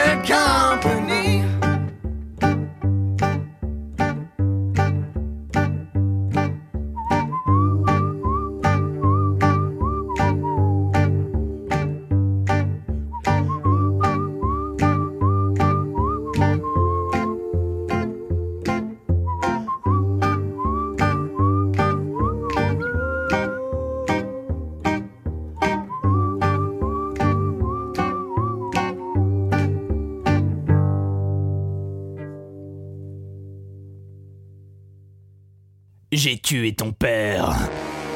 non, je déconne, c'est une autopromo pour un podcast. Un vendredi sur deux en direct dès 21h sur radiokawa.com, je vous retrouve accompagné d'une ribambelle de chroniqueurs. Super sympa. Leur job, c'est de parler de ce qu'ils veulent comme ils le veulent pendant environ 8 à 10 minutes. Mon travail à moi, c'est de les quizer. À chaque épisode, ils doivent participer à une épreuve inédite et en fin de saison, celle ou celui qui aura le plus de points gagnera quelque chose. C'est le meilleur podcast de l'histoire de l'humanité et c'est un vendredi soir sur deux dès 21h sur Radio Kawa. C'est complètement nawak. Car en fait, c'est ta mère que j'ai tuée. Et ton cousin. Et sa sœur et son grand-père. Il est quelle heure? Radio Kawa.